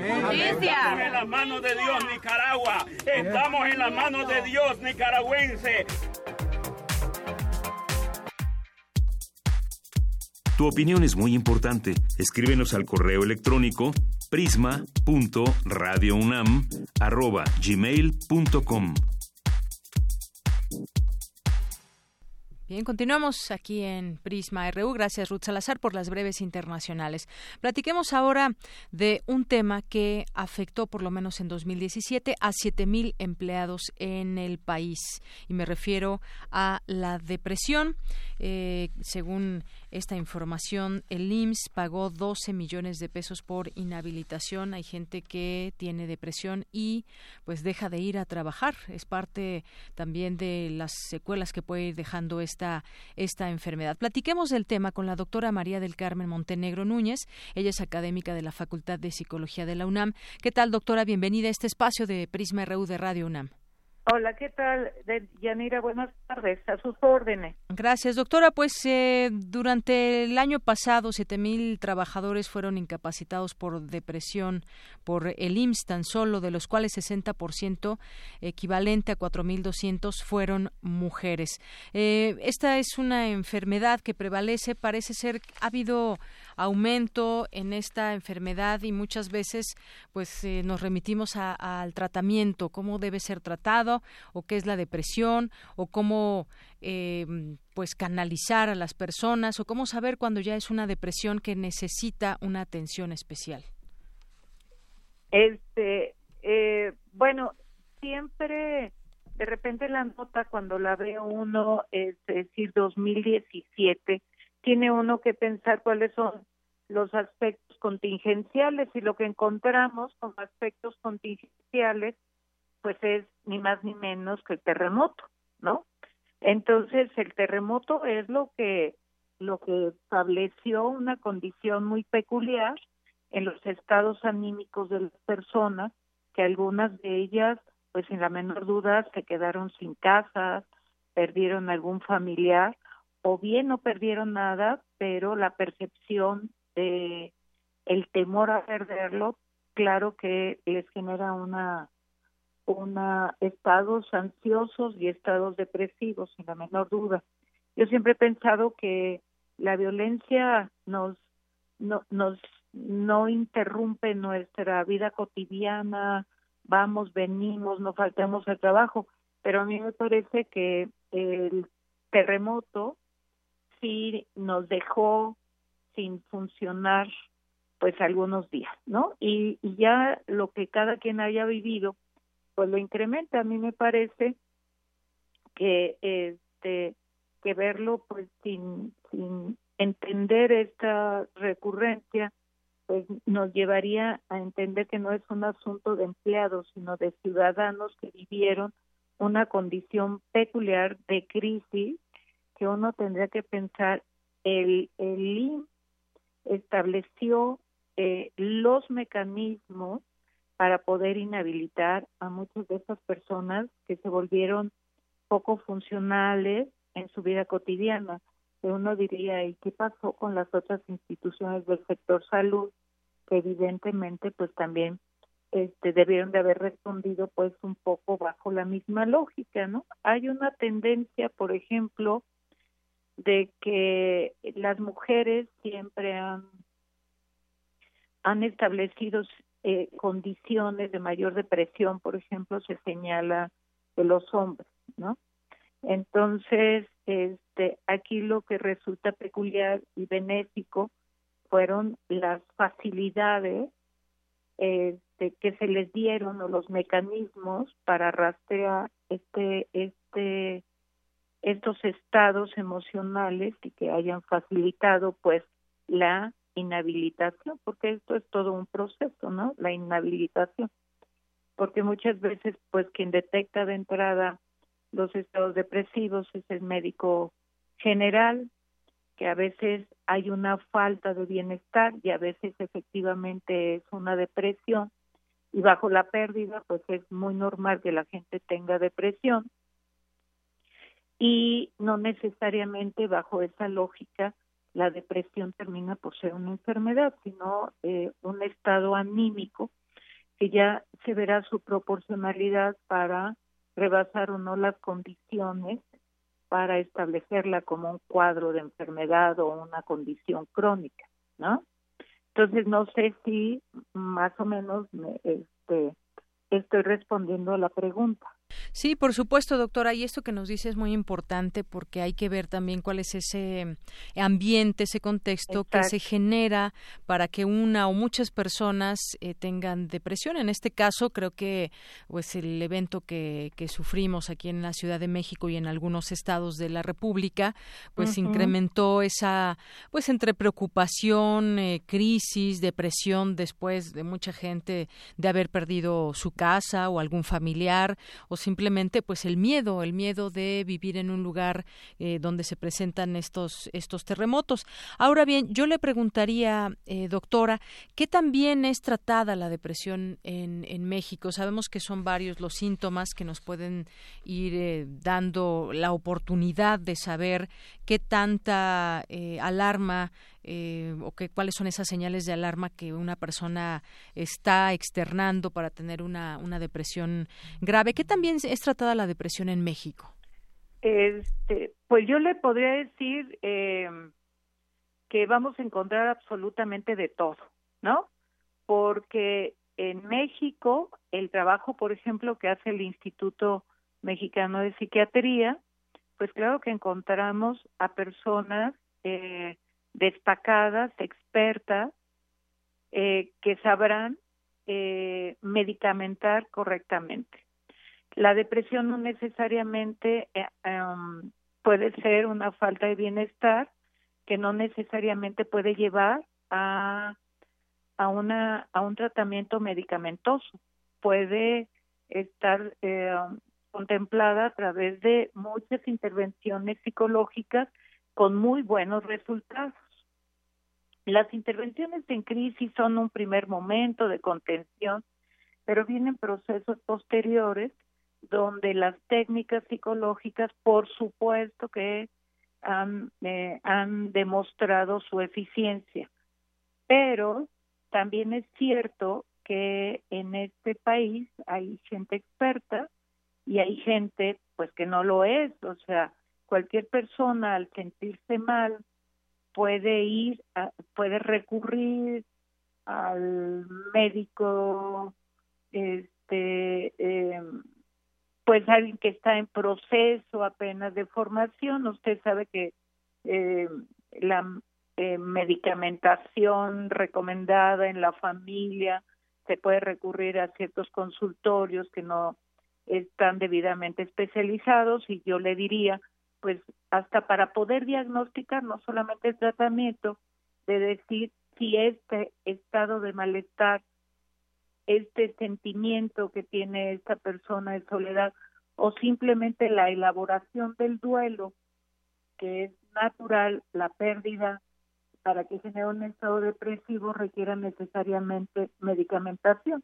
Entonces, de pronto pareciera ser que no queremos sufrir de absolutamente nada y se recurre a aspectos medicamentosos para no enfrentarse o para enfrentarse con mayores recursos este, a, a situaciones de conflicto. Entonces, yo creo que hay gente especializada que en nuestro país puede manejar de manera maravillosa, tanto psiquiátricamente, medicamentosamente, la depresión, como desde el punto de vista psicológico, que puede atender para llevar todo un proceso de duelo que se puede tener, como también por gente no especializada que puede estar facultada para recetar y que no tiene un diagnóstico claro de la comprensión del problema, ¿no? Entonces podemos encontrar eso, pero a mí me parece que tanto eh, medicamentos como personas, como profesionistas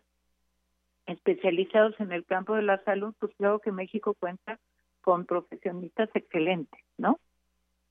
Muy bien, doctora, pues eh, como usted bien dice, este mm, problema debe ser tratado por profesionales y, yo le decía que también se trata la depresión en México, pues sí, también depende de muchas cosas, pero quizás nosotros tener ese cuidado de ir con una persona que tenga el conocimiento y que sepa cómo tratar esta enfermedad, porque puede tener distintas eh, causas, desde un problema eh, físico, un problema que nos aqueja y que no, no podemos solucionar y entonces nuestra nuestro cuerpo, nuestra mente se sumen en una eh, situación en la que no es fácil salir y además cada quien es una enfermedad quizás también muy muy subjetiva porque cada quien la, la mm, eh, somatiza de diferente manera o la, la sufre de diferente manera o la soluciona también de distinta forma, doctora. Exactamente, o sea, la manera que tenemos de enfrentar los problemas, la manera que tenemos de interpretarlos, las redes sociales que nos cobijan, ¿no? Este, la, la familia, los amigos, etcétera, van a jugar un papel muy importante. A, a mí lo que me pasaba cuando estuve recibiendo llamadas telefónicas de gente que se sentía muy mal, pues eh, me parece que la condición era la soledad, el haber estado solo, el sentirse solo, el sentir en pérdida y evocando condiciones de historia, de vida, que hoy se volvía hacia crisis, en no estoy haciendo esto, este, no he hecho nada por esto, o sea, un poco la resignificación. Evidentemente, la manera de responder a la cantidad de problemas que se vivieron, usted podía ver, eh, haber escuchado gente que se sentía muy mal y que no había perdido nada. pero tenía mucho miedo de perder, ¿no? Entonces, este, no querían eh, separarse o, o incluso estaban en zonas no sísmicas y iban a alojarse con la familia en zonas sísmicas, por ejemplo, ¿no? O sea, se sentían tan solas y, y con tan gran amenaza que corrían de una colonia donde no había pasado gran cosa a buscar a sus familiares y alojarse con ellos en zonas que resultaban mucho más eh, conflictuadas, ¿no? Entonces, como bien dice usted, los elementos de subjetividad son tan grandes que nuestros, este, nuestra manera de reaccionar en condiciones de depresión, ansiedad, etcétera, pues claro que tienen una, eh, nos remontan a nuestras propias experiencias, niveles de vulnerabilidad o capacidades, habilidades de resiliencia, ¿no? De porque vimos, ¿no? Eh, pérdidas humanas y de o de personas sobrevivientes que después estaban ayudando a otros que pues evidentemente demuestran una gran fortaleza, una gran resiliencia, pero dependen de historias previas y demás. Y cada caso, eh, por la particularidad que tienen de interpretar las cosas, sufren más o sufren menos, ¿no?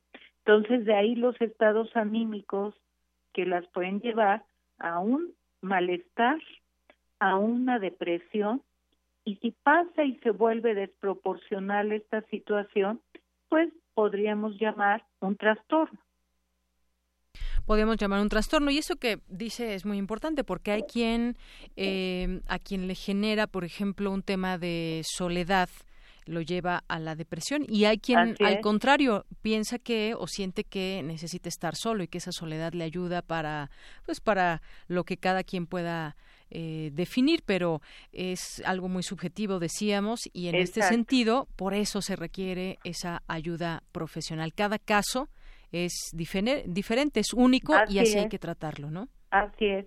No todo se trata con medicamentos, para eso está la psicología, para eso estamos los psicólogos, pero a veces sí se requiere, ¿no? Medicamental, porque se está perdiendo la calidad de vida de una de un individuo y eso es lo que hay que rescatar, ¿no? la calidad de vida. Exactamente. Y si escala este problema, pues nos puede llevar a otras situaciones, desde el suicidio o alguna situación adversa para para las personas que lo padecen. Exactamente, eso ya tendría un proceso diferente de desesperanza, de cuadros donde donde se va perdiendo, hay una distensión en las relaciones humanas, ¿no? Que ya pasaríamos a otra cosa. Pero el hecho de la de, lo que se vivió en este país en el 2017, que no es, fíjese, cuando dicen, bueno, tantos empleados, sí, tantos empleados se incapacitaron, porque si, si no hubiera sucedido el sismo, diríamos, está pasando en el Seguro Social para generar estas condiciones tan adversas, pero no, hay un evento que generó esa situación y que afortunadamente el, el, el Seguro Social ha tenido un mecanismo para apoyar a esa gente, ¿no? Que no sabemos si en todos lados este, existió esas mismas posibilidades, pero al menos ahí se detecta.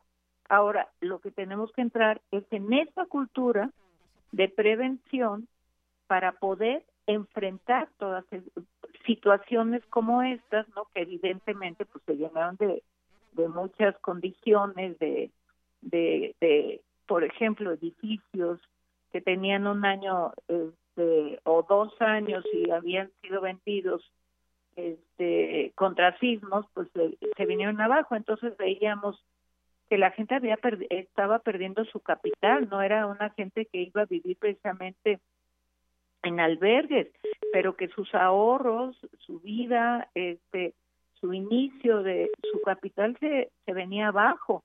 O sea, no debe ser una, una condición fácil. ¿Cuántas de esas personas dependían del seguro, o sea, estaban afiliadas al seguro o al ISTE o demás, es como explicar más que por empleados, ¿no? Porque dependen de, están empleados en diferentes lugares, este, sus recursos son los servicios del Seguro Social y para otros en la UNAM pues es el ISTE y para otros serán otra cosa, este, pues es el apoyo que se recibió, es una pérdida, no es una pérdida, es un apoyo que se le dio a la cantidad de gente por un evento tan grande como el que sufrimos, ¿no? Así es. Bueno, pues eso es parte de lo que podemos encontrar lo que enmarca a una enfermedad como lo es la, depresión. Hay distintas causas, pero eh, justamente cuando empezábamos dábamos esta cantidad de los eh, trabajadores en 2017 que dejaron de acudir a sus trabajos, bueno, pues sí, todo, tiene también una razón. Y así habrá en algún momento otra cosa que... Eh, que nos lleve a alguna depresión o al contrario, que, que disminuyan los casos, doctora. Exactamente exactamente los incentivos. Si muchos de si muchos de estos edificios hubieran no hubieran tenido los problemas que tuvieron seguramente nos hubiéramos ahorrado muchas pérdidas de vida no muchas. Entonces bueno siempre justo estas condiciones de estados anímicos están respondiendo a una condición externa no la manera de enfrentarlos de afrontarlos pues ya es muy individual. Muy individual. Pues doctora, yo le agradezco mucho que haya estado aquí con nosotros en el programa de Prisma RU, aquí en Radio UNAM. Muchas gracias, Deyanira, por la invitación y quedo a sus órdenes. Muchas gracias. Igualmente, doctora. Hasta luego. Buenas tardes, doctora María del Carmen Montenegro. Ella es académica de la Facultad de Psicología de la UNAM. Relatamos al mundo. Relatamos al mundo.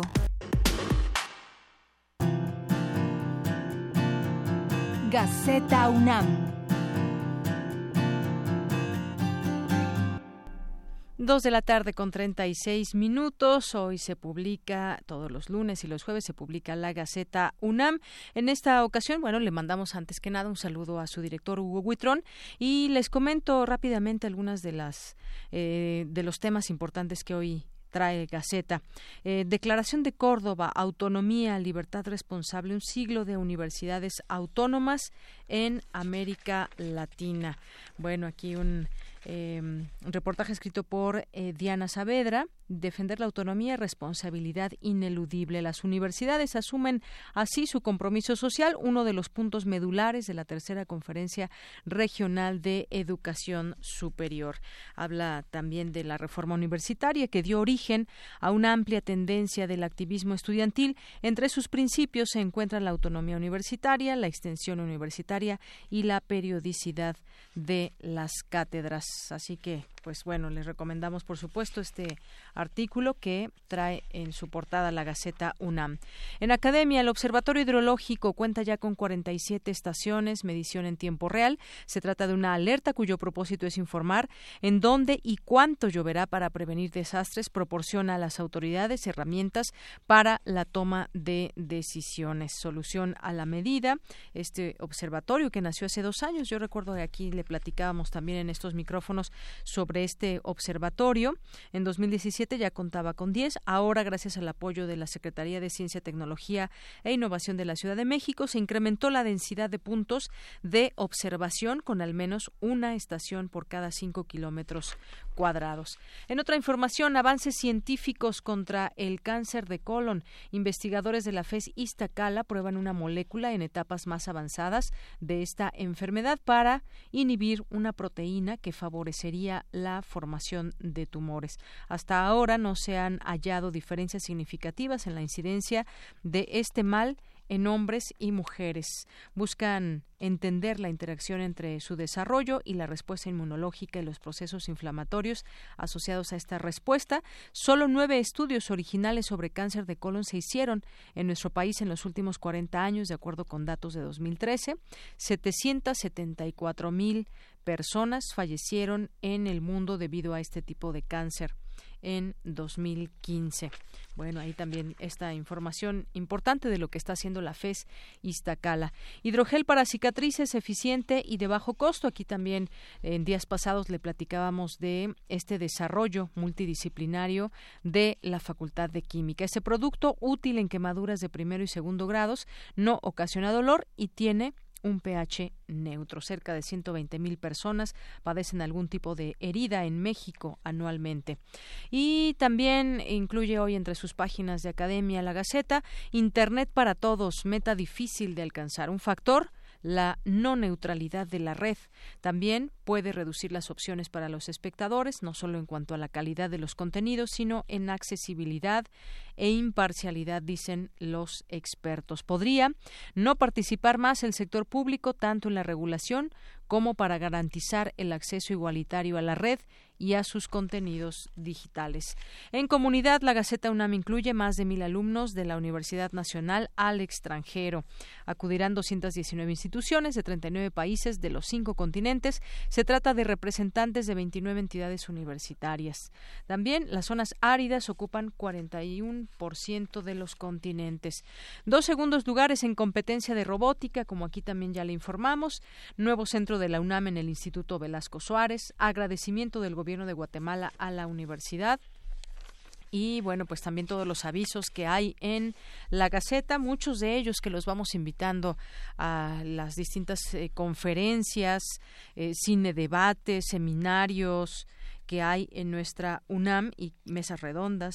Aquí puede encontrar toda la información en la Gaceta UNAM de este lunes y todo lo que lo que hay dentro de nuestra universidad y sus distintos campus universitarios.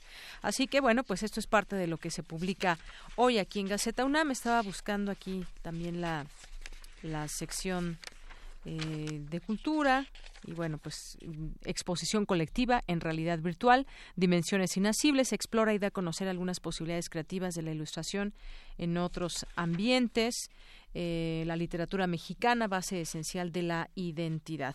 Bueno, pues ya está Gaceta UNAM también que la puede consultar vía electrónica en gaceta.unam.mx. Relatamos al mundo. Relatamos al mundo.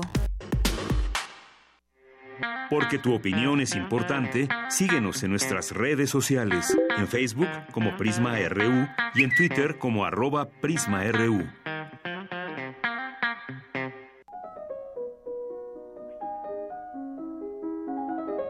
Cartografía RU con Otto Cázares.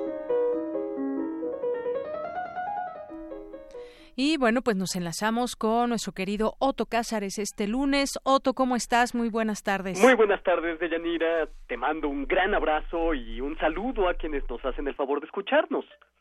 en esta ocasión yo quisiera reflexionar acerca de una declaración del Papa Francisco dicha con un poco de ligereza al calor de una entrevista, y que se coloca en contra de un importante dogma cristiano. No existe el infierno, solo la desaparición de las almas pecaminosas, dijo Bergoglio, acercando el dogma cristiano a la escatología hinduista, y esto causó desde luego un enorme estupor y una irritación entre la curia romana el Vaticano inmediatamente adujo que bueno, en realidad Bergoglio no posee una particular formación teológica, en fin, pero en realidad, hay que decirlo, Bergoglio da un paso más allá de algunos pensadores cristianos, sobre todo uno de los teólogos más importantes de décadas recientes, Hans Urs von Balthasar, cuya teología interesantísima del drama y de la fe, se fundamenta en la creencia absoluta del amor. La esencia de la fe es el amor, dice Baltasar. El amor produce la salvación racional colectiva. Y en el tema infernal, la teología de Baltasar tiene una nota interesantísima que en lo personal me resulta muy atractiva como formulación intelectual, porque dice Baltasar, el infierno sí existe, pero está vacío.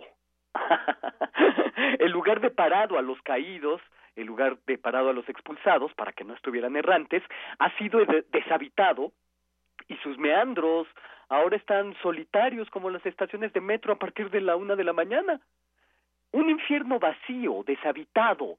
No nos fue suficiente perder el paraíso, también perdimos el infierno.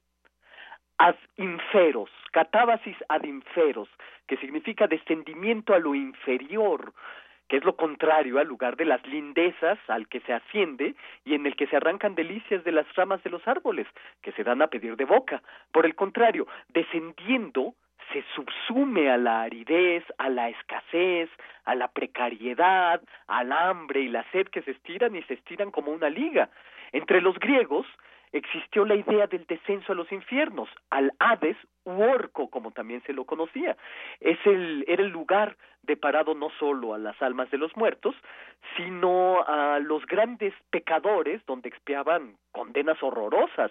Allí estaba Ixión y su tormento de la rueda, Sísifo y su piedra, Titio devoradas sus entrañas por un águila, allí estaba Licaón, el primer licántropo, y también estaban las tres furias, pero el infierno de los griegos no es el infierno del cristianismo, a pesar de que subsisten los ríos y las lagunas, los dos tienen a la laguna Estigia, el Cosito, el Piriflegetón, ríos de fuego, todo allá abajo es movimiento y agitación turbulenta. El infierno, mucho más que el cielo, es el auténtico lugar de la unión de tradiciones. Grecia, Israel, pero más tarde la visión del cristianismo y la visión del Islam descienden al infierno personajes como Perséfone, Orfeo, Odiseo no desciende como generalmente se piensa, más bien atrae hacia sí al infierno en la superficie terrestre, descienden Eneas, Psique, Hércules, Jesucristo desciende a los infiernos en textos apócrifos. A don Juan se lo llevan unos diablejos al infierno en medio de llamas y gritos atroces, después de haber recibido a la estatua del comendador de Sevilla a cenar a su propia casa, según Tirso, Molière y después Mozart. Ya en el mundo frívolo y sofisticado de la opereta, en la versión al ritmo de Cancán y todo de Jacques Offenbach, Orfeo está en los infiernos, pero del matrimonio. Woody Allen, en Deconstruyendo a Harry, desciende al infierno, en el que, claro, Allen se encuentra a todos sus amigos. Infierno significa entonces extensión de la fiesta. Don Juan en el infierno, eh, Don Juan en el infierno de Bernard Shaw es una obra teatral filosófica donde Don Juan se aburre muy rápidamente de las diversiones y planea la fuga del infierno para llegar al cielo y gestar con Doña Ana a una nueva especie de superhombres. Dante Alighieri fue quien nos dio las coordenadas del infierno. Al infierno se entra por Cumas y el, el infierno es una sección cónica, dividido en compartimentos o círculos, cuyo vértice es el centro de la tierra y cuyo punto más alto de la cúpula es Jerusalén. A la entrada del infierno, en el quicio de la puerta, está escrita la célebre frase Abandonad toda esperanza los que entran frase que después Claudio Monteverdi, por cierto, hizo repetir a su Orfeo cuando inventó la ópera en 1607. Hay una miniatura de Sandro Botticelli tan minuciosa y exacta del infierno que uno puede emprender la lectura de los diversos cantos dantescos y apoyarse visualmente con la obrita de Botticelli. Cada vez que en mi casa se iba la luz, yo leía la teoría del infierno de Salvador Elizondo. Si la luz se iba por cinco minutos, yo leía cinco minutos, claro, descontando los minutos que me tomara encontrar las velas. Si la luz se iba por media hora, yo leía media hora, y así interrumpía la lectura de la teoría del infierno de Salvador Elizondo cuando regresaba la luz, lectura, por lo tanto, espaciada. El infierno es un motivo pictórico de cascadas de humanos, cuyo suplicio estriba en la continuidad de los rigores corporales. Esta es una idea de Salvador Elizondo. Infierno es la extensión más allá de la muerte, es la extensión de la condición dolorosa del cuerpo, la enfermedad expandida, por así decir. Racimos de humanidad colectivo donde los cuerpos se entrelazan y se contorsionan, como mareas o como olas de gentes sobre la que la mirada barloventea el fermento inquieto de la vida continúa, se alarga. Esta es la teoría de Elizondo que es al punto muy plausible. Rodán, en su gran puerta del infierno, hace del cuerpo el símbolo de la tensión de lo espiritual. Si el martirio del cuerpo se alarga, entonces la escultura de Rodán es posible. El sorprendente niño poeta Arthur Rimbaud decía, me creo en el infierno, luego entonces estoy en él.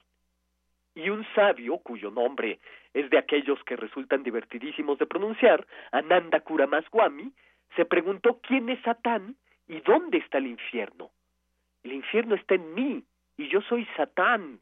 Yo soy el infierno, soy Jekyll y Hyde. María Zambrano dijo, aquel con ansia de paraíso debe estar dispuesto a bajar a los infiernos. Por eso el infierno debe casarse con el cielo en un matrimonio de contrarios. De la concentración imaginativa en clave infernal pudo William Blake, un habitante de los pliegues del cerebro de Satán, escribir las líneas proverbiales más sabias, los célebres proverbios del infierno. El infierno son los otros, dijo Sartre. Infierno fue la paranoia de Augusto Strindberg. Infierno son los celos de Otelo. El infierno son los hospitales también. El infierno es el desamor. El infierno es la sórdida pobreza. El infierno es el apando de revueltas. El infierno es el poder judicial. Lecumberri es el orco. Infierno es el proceso kantiano. Infierno es el que viven los migrantes. Infierno es donde se incinera la infancia. Infierno es el de las barcas que flotan a la deriva del Mediterráneo con sus cientos de hombres, mujeres y niños de pie, apilados, viendo el naufragio debajo de sus pies. Infierno es adicción. Infierno es en suma el símbolo de estar en llamas. Y ya andados en esa, infierno es el estrés, es la angustia, es la melancolía. Esas son experiencias infernales. Eh, experiencias de fondo y experiencias de naufragio. El infierno es Alepo, el infierno es Ayotzinapa, Tlatlaya, eh, Auschwitz. El infierno es el Gulag, es el Catorga, el campo de concentración, Tlatelolco. El infierno sí existe. Como vemos, el infierno a veces puede quedarse vacío, según la teología de von Balthasar. Otras, el infierno es sinónimo de imaginación o de literatura, y otras más, infierno es sinónimo de historia. Y esto, queridos radioescuchas, querida Deyanira, es lo que yo tengo que decir este lunes 25 de junio de 2018. Otto Cázares, pues muchas gracias como siempre que nos remueves a la reflexión y demás. Y ahora con ese tema también de este comentario que hizo el Papa y llevarnos por todos estos caminos y reflexionar también el infierno, Otto. Sí, claro, sí, cuando leí la, la, entrevista, por cierto, lo que me venía a la mente era hacer una, un comentario de historia cultural acerca del infierno y los infiernos con sus eh, muchas acepciones, ¿no? Porque desde luego el infierno ha sido un tema de privilegiado para artistas plásticos, literatos, eh, poetas, etcétera, etcétera, pero sin duda el infierno es también una extensión de la historia, una forma de la historia. Así es, Otto. Pues muchísimas gracias, te mandamos un abrazo. Ya sabes quién está aquí con nosotros, quién llegó a la cabina ya. La voz del mundo, la seguramente, a quien mando un abrazo. Y por cierto, mando un abrazo a todo el equipo de producción, a quien quiero mucho. Y ya nos veremos muy pronto y, y saludos también al auditorio. Aquí te esperamos con los brazos abiertos, Otto. Gracias. Hasta el próximo lunes. Sí, hasta el próximo lunes. Hasta luego. Adiós. Sala Julián Carrillo presenta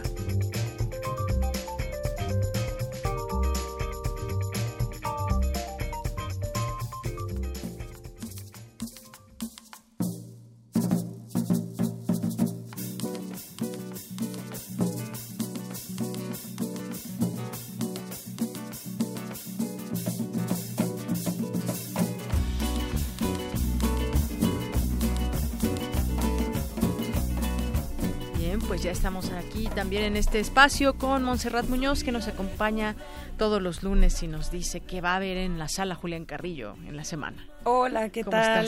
¿Cómo estás, Deyanira, el equipo de Prisma, a todos quienes nos escuchan, nuestra querida audiencia y asistentes también a la sala Julián Carrillo? Con la misma emoción que hablamos todos los lunes después de la maravillosa voz y reflexión de Otto Cázares, les queremos contar que ya estamos casi por concluir nuestro periodo de programación del mes de junio. Ha sido en verdad un gran gusto compartir con ustedes una fiesta radiofónica y también presencial por eh, celebrar el 81 aniversario de Radio UNAM todo el mes, dedicado, bueno, a grandes colaboradores, en especial en sus actividades, en su programación y también dedicado a todos ustedes que cada vez nos sorprenden más. Siempre vienen con una sonrisa, dispuestos. Ha llovido también, eh, ha habido un poco de, clima que pone en, en, peligro quizás la asistencia de muchos, pero sin embargo llegan, bueno, y sin embargo llegan, ¿no? Entonces, eso es lo que les queremos siempre reconocer y bueno, también los que nos escuchan, que andan muy lejos, pero se dan también una cita radiofónica. Los lunes estamos hoy ya con la última función de Jimena Perrona, un monólogo maravilloso donde actúa Liz Cuellar en dirección de Emilio Uriostegui y ha sido de verdad una sorpresa mm, contar con funciones muy muy pesadas en cuanto a requerimientos físicos, a requerimientos imaginativos, pero descubrimos que el teatro es eh, una caja de la imaginación que solo es posible a través de la palabra, de un buen guion, de la actuación de, este personaje principal que tiene muchos perros, los cuida, les da cortes y baños y también eh, de eso eh, descubre que tiene mm, un tumor, se quiere dedicar eh, en la última semana de vida a vivir al máximo y ahí está la obra. Jimena Perrona, los lunes, bueno, este lunes en la sala Julián Carrillo, acompáñenos si es que pueden a las 8 de la noche. Iniciamos puntualitos con abriendo las puertas de la sala y bueno, esperándolos también. Los martes de danza han sido fuertísimos. Tenemos historias de mujeres que a través de la resistencia han creado vías de posibilidades entre otras mujeres y entre comunidades en Colombia, en México, y esto hablando del desplazamiento forzado. Michoacán, por ejemplo, un, un estado donde tiene alto índice, también Chiapas, el norte también de la ciudad, a través de historias de, por ejemplo, Sara, que es la iluminadora, y también eh, la compañía eh, Udana Danza. Em, representan eh, historias y fragmentos dancísticos sobre los cánticos y cómo esto nos lleva a, conceptos como la revolución, em, de nuevo la feminidad y la lucha de los pueblos. No se pierdan Malevolence o diferentes formas de salvarse a sí mismo, los martes de danza em, experimental contemporánea y también intervenida con fragmentos de videos que ellos grabaron especialmente para esta obra que es apoyada por el FONCA y bueno, los traen aquí en una obra de una hora veinte más o menos los martes a las 8. Bueno, este martes, ya son las últimas llamadas para que asistan. Los miércoles con el Cineclub Radio Cinema nos ha ido bastante bien, hemos reflexionado sobre Monsiváis, sobre también Carlos Illescas, grandes colaboradores, de nuevo, personajes ilustres de Radio Universidad. Y bueno, este miércoles no es la excepción, los queremos invitar a que puedan asistir a la función de Ángel, Ángeles y Esto es entrada libre, es de nuevo a las 6 de la tarde. Y para continuar con el 2 por 1 que les ofrecemos, tendremos un concierto comentado de música vocal del siglo XIX. Entonces, Cineclub de Ángeles y Querubines de Carlos Illescas Ah, no, perdón, es 27. ya, ya sabía que yo me estaba equivocando. 27, miércoles. Miércoles 27, rectifico. La Mansión de la Locura de Juan López Moctezuma. Una película enorme del 73. Y ya, continuando el 2 por 1 concierto comentado de música vocal, piano y voz, siglo XIX. Los jueves, Pita Amor, en su obra, su genio, su figura, muchos la recordarán como una persona mm, ya de, edad avanzada que andaba repartiendo bastonazos por la colonia Roma.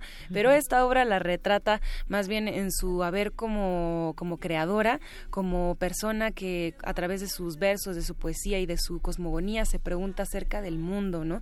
De quién es ella, de qué puede aportar, de si es que su sentir será demasiado y pues nada banal con un vestuario excelente y con una escenografía sencilla, pero a través del decorado que también habla, así como lo hace el teatro. Es una obra del autor y director Mario Ficacci, donde el monólogo lo interpreta interpreta Tania Viramontes. Si quieren conocer esta versión de Pita Amor, Conciencia Turbada, será los jueves a las 8.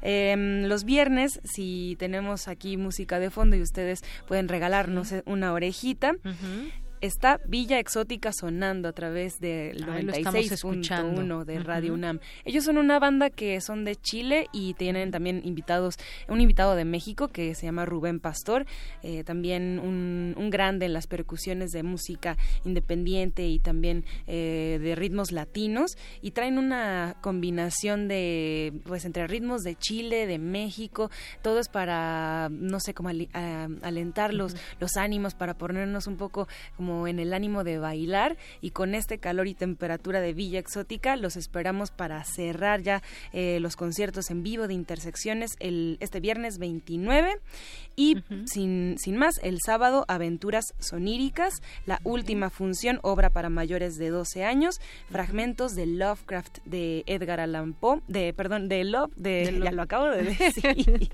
dirección de Ruiz Aviñón y actuaciones Sergio Red y Elena de Aro. Muchas gracias a todos por escucharnos. Aquí seguiremos. Pues muchísimas gracias, Monserrat Muñoz. Gracias que nos invitas, como siempre, a todas estas actividades enormes de la sala Julián Carrillo. Y con esto nos despedimos. Hoy lunes eh, terminó el partido también de España con Marruecos. Quedaron 2 a 2 en el último minuto. Casi anotó España. Sí, lo estuvo cardíaco, ¿eh?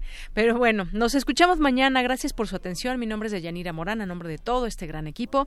Les deseo que tengan una excelente tarde y buen provecho. Hasta mañana.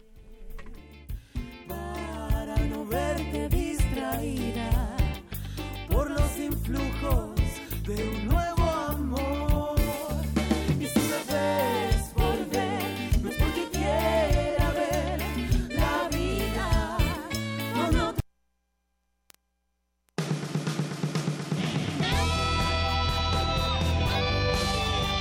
Prisma RU. Relatamos al mundo.